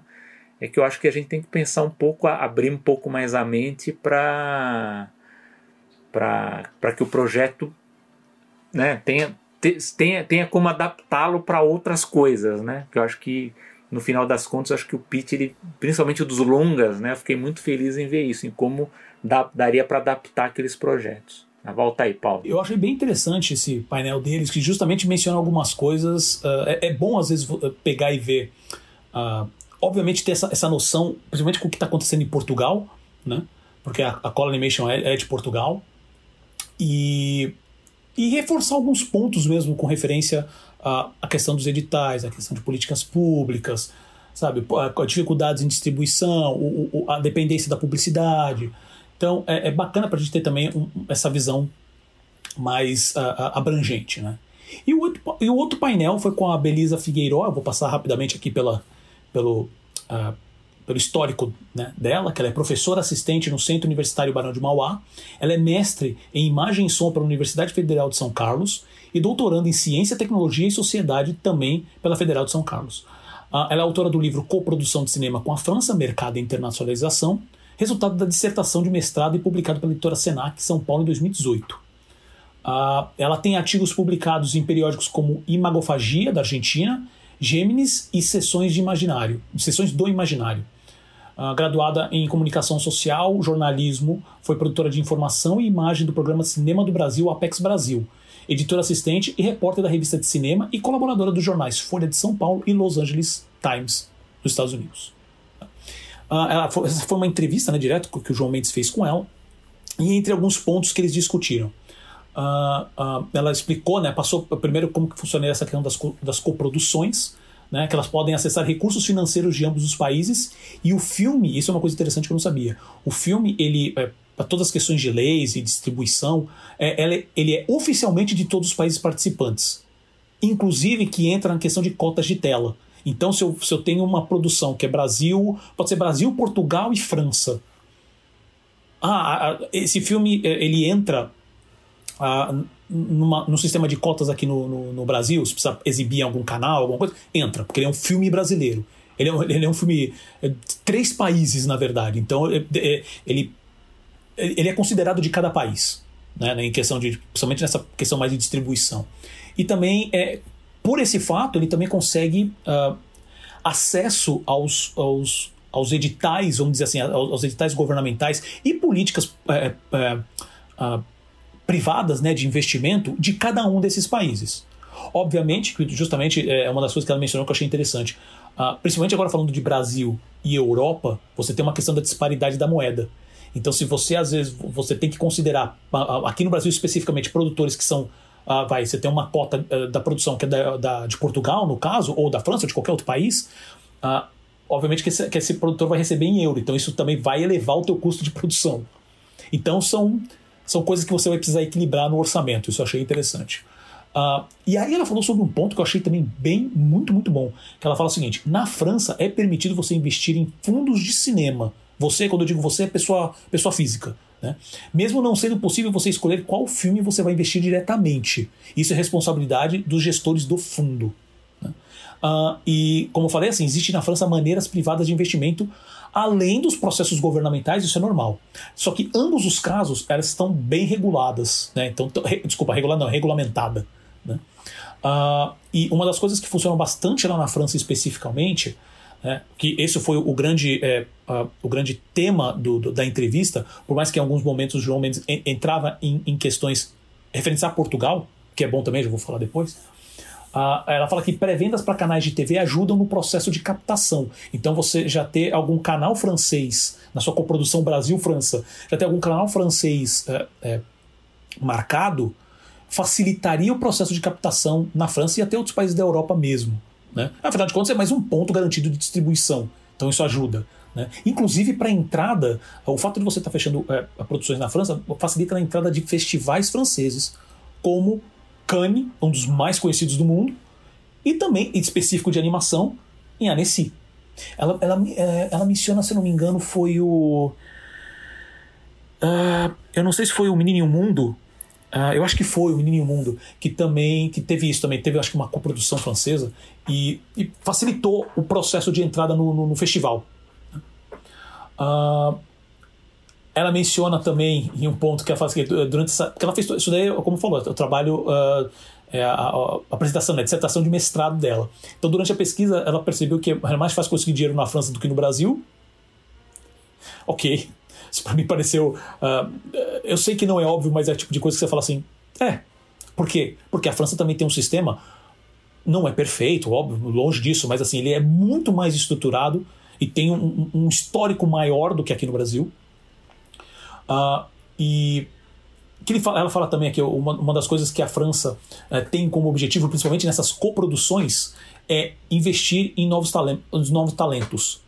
Uh, então ela cita bastante o Walter Salles como referência, né, do diretor central do Brasil. Ele depois eh, nos Estados Unidos ele dirigiu aquele Água Negra, né, uh, e sempre com foco no longo prazo. Então não é vou fazer um filme agora, ele tem que sabe vender. Não, tem, tem um período, é, é, é, um processo de venda, de distribuição que é muito mais, é, muito mais é, com muito mais pedras no meio do caminho, por mais que já exista, a gente sabe a referência da França, né? Isso é, é um processo muito mais complicado e você vai vendo como é que esse, esse, esse artista, esse, esse produto também vai se desenvolvendo durante os anos. Uh, ah, uma das coisas, ela usou. Uh, durante. Quando ela estava apresentando, então ela usou muitos filmes, ela usou longas live action sempre como referência. Né? E o João, acho que chega a mencionar alguma coisa, fala assim: como é que você trata uh, com referência aos curtas? Né? Você tem alguma base de referência de curtas? E ela falou assim: não, os curtas-metragens não entram na lista oficial da Ancine. Né? Então isso, isso é ruim, principalmente com, na, com referência à animação, a gente tem maior, né? quantidade justamente na, na, nos curtas, não tem. Né? E o último ponto que eu achei é, que vale a pena mencionar, que é, foi aquilo que você tinha mencionado, Selby. É, a gente sabe que hoje está. O, o, governo federal, para isso, é uma completa vergonha de tudo que ele vem fazendo com a, com a com todos os fomentos com referência à cultura desses últimos dois, três anos. E a tendência, como a gente já mencionou, o programa acho que anterior ou no, no, antes desse, no 41, no 42, que eles estão diminuindo ainda todas essas partes de benefícios com referência a, a, a apoio a, produtos culturais, né? Uh, ela fala, ela entra no mérito que fala assim, as, as grandes as, as ações que existem hoje no Brasil são ações estaduais, então ela menciona o, o SPCine como referência, ela fala assim, olha, não tá, já esteve melhor, mas ele continua rodando e parece que o Rio Cine está se reestruturando. E ela fala assim que é o que tem hoje, é esse eixo Rio São Paulo com mais ênfase em São Paulo. Até. É, mas, mas tem outros lugares também. O Nordeste ele, tá, ele tem um, como eu já falei, né? Tem um sistema, uma política de editais também muito bom. Pernambuco, especificamente, é um dos estados que mais investiu em animação no, nos últimos anos. Então é bom a gente ficar Ficar de olho. É, é, falando especificamente agora, você está mencionando é. especificamente animação, né? Ela que ela fala é, mais é no audiovisual, geral, né? de cultura geral. geral. Mas achei bem isso, legal que, isso, que ela fala dessa questão da coprodução, que foi o que foi falado lá no pitch. Quer dizer, talvez, é, por exemplo, se o edital brasileiro ele consegue um orçamento maior, talvez se aliando ao, a uma coprodutora, sei lá, alguma, uma empresa portuguesa ou de outro país europeu, você consiga um acesso maior a uma distribuição, a um canal de televisão, a um streaming. Embora aí a gente vai entrar num outro, uma outra questão que vou discutir em outro programa, que é o seguinte: a gente tem sempre que tentar prestar atenção a que tipo de, de, de aliança que você vai fazer. Né? De, de, o ideal seria uma coprodução que bancasse realmente essa produção para deixar sua produtora pronta para fazer um outro projeto, porque é, o que acontece dos últimos anos aí, que é uma prática comum, é, sei lá, você produz uma série, faz uma produção para um, um canal tipo Cartoon tal, eles pagam barato, mas o estúdio não tem como produzir outra coisa. Quer dizer, você precisa esperar um outro edital para você produzir uma coisa porque o estúdio ele não é autossustentável, né? Então é uma, é, é uma coisa complicada. Por isso que ao longo de todas essas discussões, tanto do Fórum de Animação quanto do Dia da Animação e outros que eu tenho acompanhado, é o problema do que o que, que é o nosso o que, que é o nosso mercado, né? A gente não consegue, a gente não tem o que a gente possa chamar de indústria consolidada, porque os estúdios eles são todos dependentes dessas políticas de edital, né? Então não tem como você sair do edital e opa, vou produzir agora por mim aqui com, né, produzir um outro outro curta, um outro projeto, um piloto de série com o que eu tenho aqui, a não ser que você seja um aventureiro e e consiga por uma outra fonte, mas a gente precisa trabalhar um pouco mais nesse caminho mesmo de facilitar um pouco o envolvimento privado nisso. Mas acho que essa saída que a, que a professora falou e que eu vi também no, no, na sessão de pitch é talvez uma saída seja uma parceria de coprodução, enfim, uma, uma parceria de distribuição com algum estúdio, alguma empresa da Europa, justamente para facilitar a distribuição e exibição dessas animações. Então, eu concordo, mas eu acho que isso também é uma. E aí você me corrija se eu estiver errado, tá, Selby? Porque assim, eu, eu, eu, vejo o que você fala como uma coisa mais. Uh, uh, sempre são ações pontuais. Eu tô falando agora, né? É, é o curto ah, prazo, né? Isso, não, exato. É, é, por isso que eu tô falando assim, são ações pontuais, o que é sempre válido, porque toda produção sempre vai ajudar.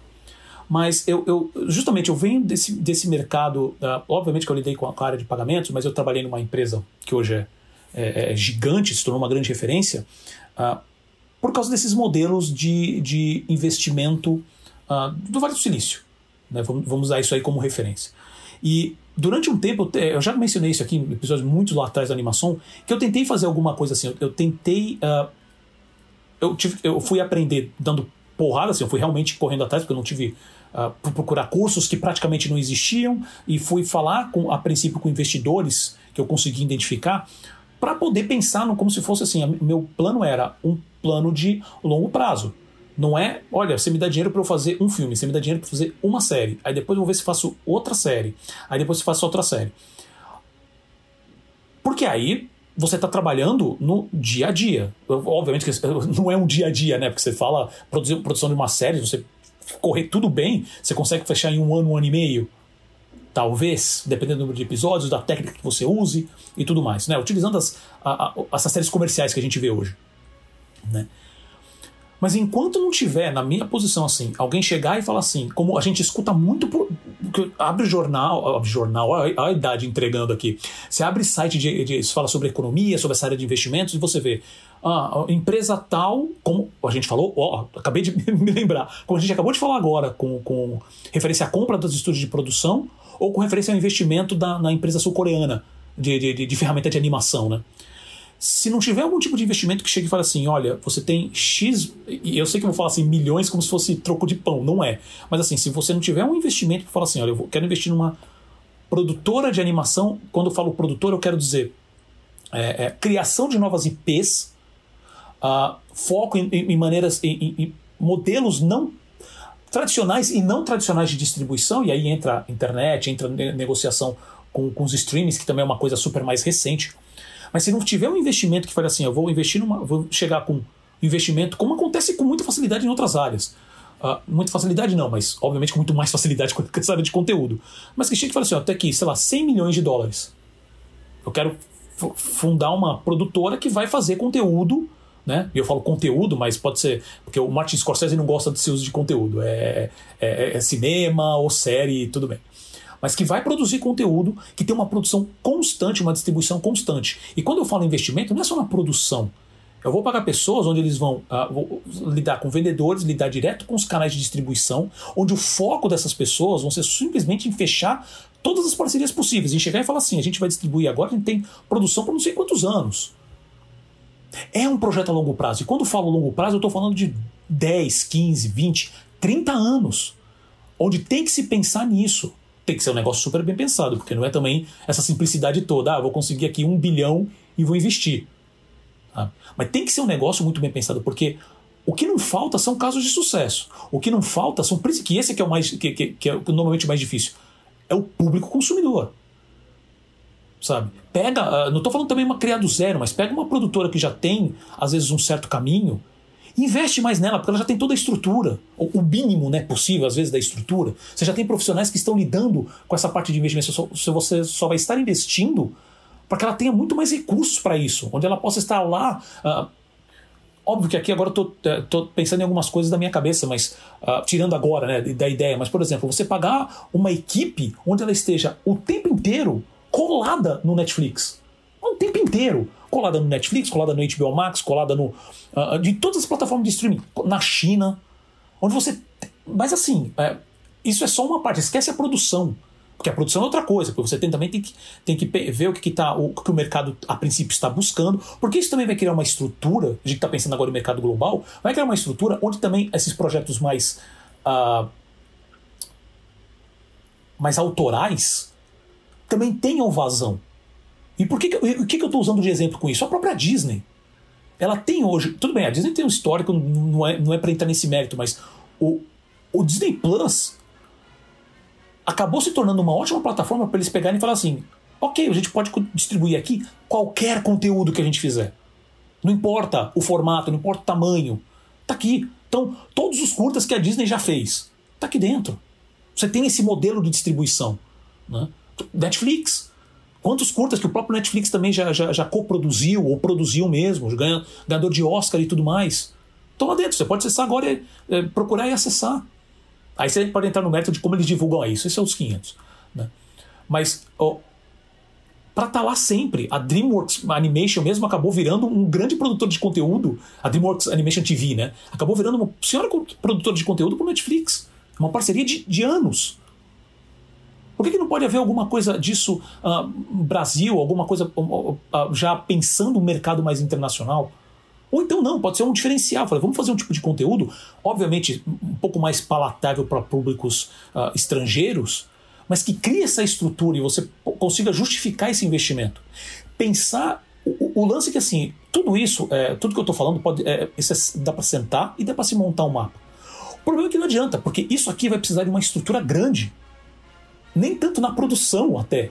Todo o, é, é, é, toda a estrutura burocrática de vendas, jurídica, tem que ser uma coisa pensada para 20 anos, 30 anos, pelo menos.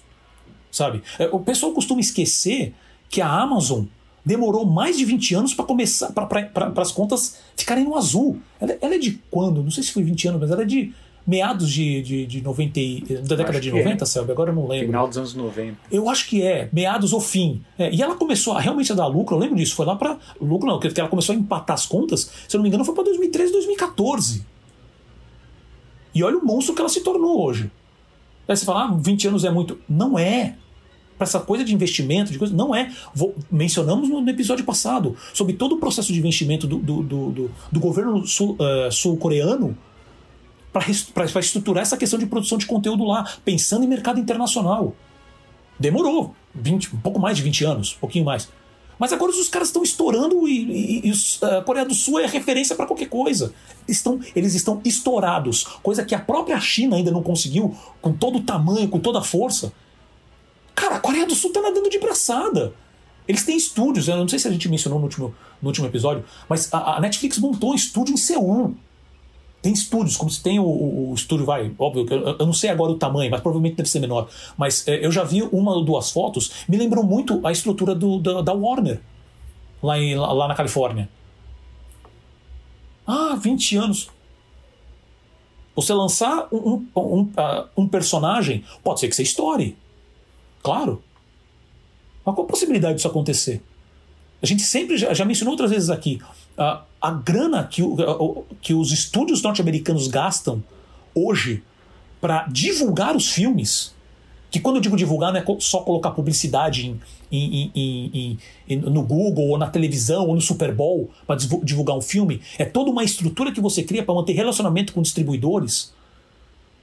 Por exemplo, né? E desses distribuidores é tanto de cinema quanto, quanto plataformas de streaming, quanto canais de TV do mundo inteiro. Você tem. Uh, a gente já falou aqui várias vezes. Você tem. Se, se o filme custou 150 milhões para ser produzido, você pode ter certeza que eles gastaram 150 milhões só para divulgar. O custo do filme é 300 milhões. Sabe? Porque por, por mais que você fale tudo, uso o, o Pantera Negra como exemplo. Esse foi um puto, um, um, um, digamos assim, pode ser, dadas comparações, pode ser um, grande, uh, um grande, uh, não é investimento, foi um desafio para Marvel lançar, que era um personagem completamente desconhecido. Aposta, né?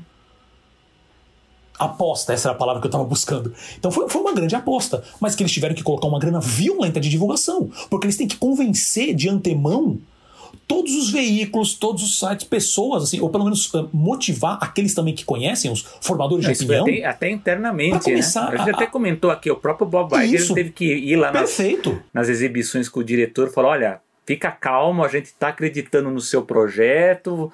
É porque isso, foi uma aposta do estúdio isso. mesmo. Então...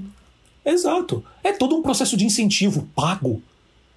Isso que é o custo de divulgação também, não é? Como é que é, pessoal? O print and advertising, é só botar, eh, botar comercial na TV e imprimir cartaz. Não é isso. Né? Então, é, na minha visão, acho que eh, Primeiro que assim, é muito bom é, conversar com ele, só essa, essa, uh, essa parceria, né, essa, essa, essa, entrevista com a professora uh, Belisa Figueiró, para dar essa noção de como funciona mesmo essa, essa, esse universo de coprodução com foco na França, né?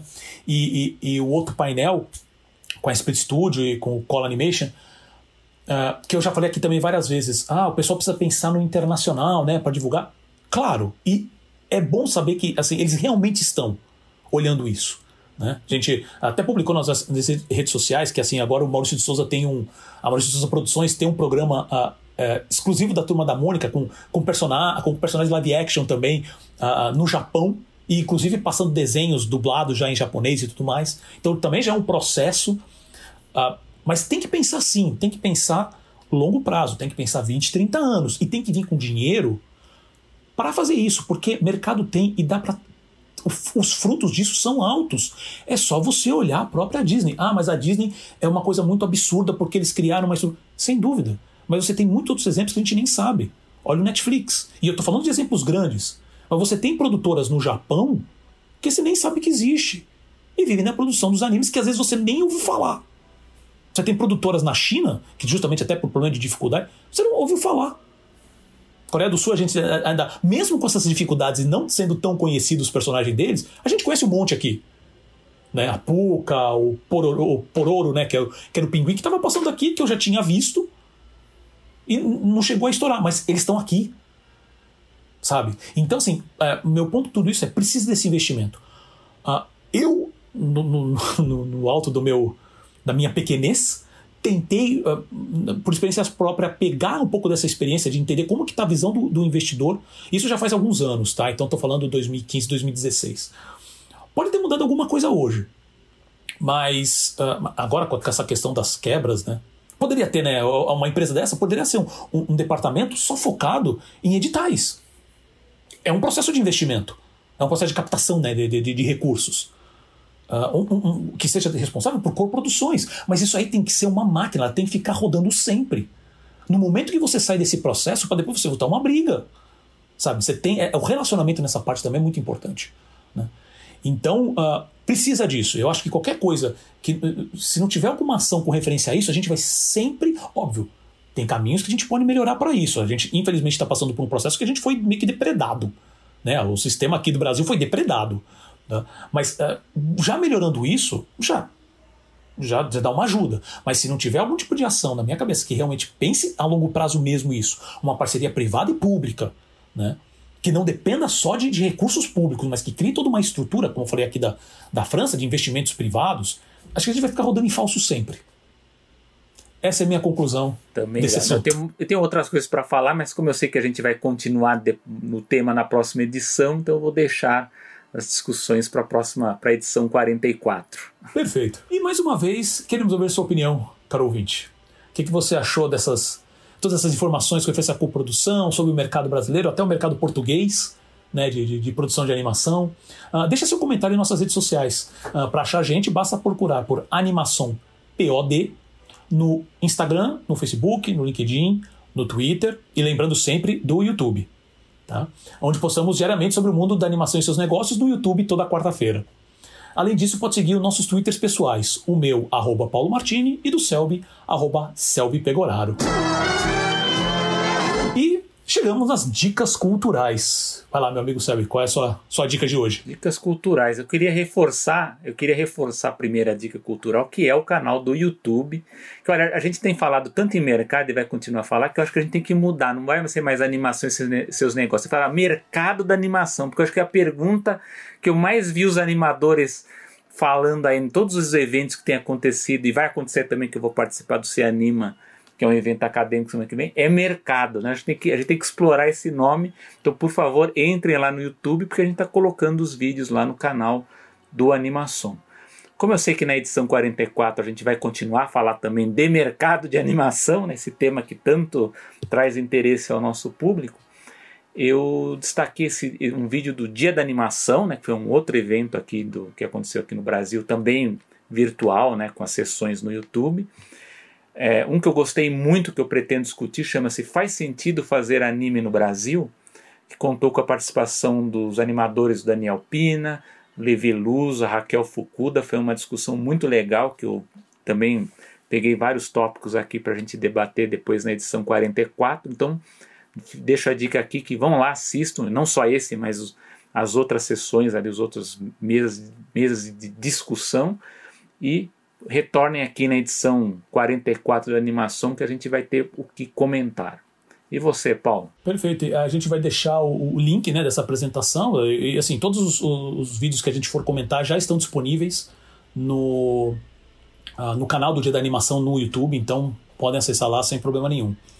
E a minha dica vai ser justamente o livro da professora Belisa Figueiró, que é o Coprodução de Cinema com a França, Mercado e Interna Internacionalização. Uh, eu não li, eu vou deixar muito claro o seguinte: eu não li esse livro ainda porque eu recebi faz dois dias, tá? Mas eu já dei uma folheada nele. Olha, o que, o que não falta é, é, é, dado, é gráfico, são números, o que é uma coisa muito boa, falando né, da questão do mercado. Né? E sempre que assim, o, o, o, a tagline, né, o nosso slogan, que é o mundo da animação e seus negócios, os, ne os negócios aí, obviamente que é um trocadilho com, quando a gente usa negócio para tudo, né? Fazer um negócio e tal, para qualquer coisa. Mas é, o principal era justamente envolver essa parte do mercado. Mas como a gente sempre é, discute política, parte jurídica, então são os negócios né, da animação. Mas eu entendo que a parte do mercado, depois dessa, desse, desse posicionamento que, que o Selby trouxe, principalmente, né, desses, uh, desses, desses pitchings, né, uh, é muito importante, a gente precisa voltar nisso, sabendo que tem muita gente que ainda tá. gente do próprio mercado que ainda está perdida, e até entrar naquelas questões mais filosóficas. O que é o mercado? Quais forças ele tem? Quem é? Quem é o que come? Né? E eu acho que esse é, livro, obviamente que o foco dele é muito maior na, na questão dos live action, dos filmes principalmente, tá? Uh, eu acho que é uma boa para a gente aprender como isso tá, tá acontece hoje. Como é que tá esse fluxo? Tudo bem que, que o livro, se eu não me engano, ele vai. Eu peguei alguns dados aqui, uh, ele vai, se não me engano, até 2015, 2016 nas referências, mas assim, já é um, uma ótima referência, a gente não tinha informação nenhuma. E é, a, a professora Belisa ela vai bem atrás mesmo, ela pega todo o histórico uh, do, do, do, do, mercado francês, né? como o mercado francês também se estruturou e como ele chegou até 2015, 2016, que foi, a, foi quando ela fez a pesquisa. Então eu já vou deixar, vou deixar essa dica, porque eu vou ler, já sou a minha próxima leitura. É, eu vou deixar o link também na, na descrição do, do, desse episódio se você quiser comprar. E chegamos ao fim de mais uma animação Selby, meu amigo, algum comentário final? Sim, comentário final. Eu sei que eu dei. Participei aí de duas lives que estão no ar aí nessa última semana. Uma no canal Ponto a Ponto do meu amigo Carlos Eduardo, que mora lá em Miami. A gente falou sobre as influências do Walt Disney é, nos parques lá do Walt Disney World lá em Orlando. Uh, e também está no ar agora, desde semana passada, já está com mais de 1.300 visualizações até o, até o momento aqui da gravação que foi uma entrevista que eu dei para o publicitário Celso Loduca na Rádio Eldorado, para o programa Quem Somos Nós, né, que é um programa de slow talk, a gente falou sobre o Walt Disney também, até porque o tema é a, enfim, a celebração dos 120 anos de nascimento dele, que ocorre em dezembro.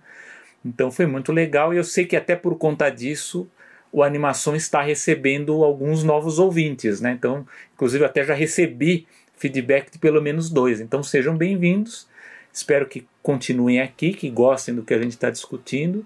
E por favor, entrem lá nas nossas mídias sociais, no Twitter, no Facebook, no, no, no, no Instagram, enfim, que a gente ouve sim, a gente lê o que vocês falam aqui, inclusive pode virar até pauta de discussão. Então, sejam bem-vindos. Sem sombra de dúvida, bem-vindos mesmo. Eu vi, o, o, já separei, eu não consegui assistir ainda a tua, tua entrevista com o Celso Luduca, mas achei bem legal.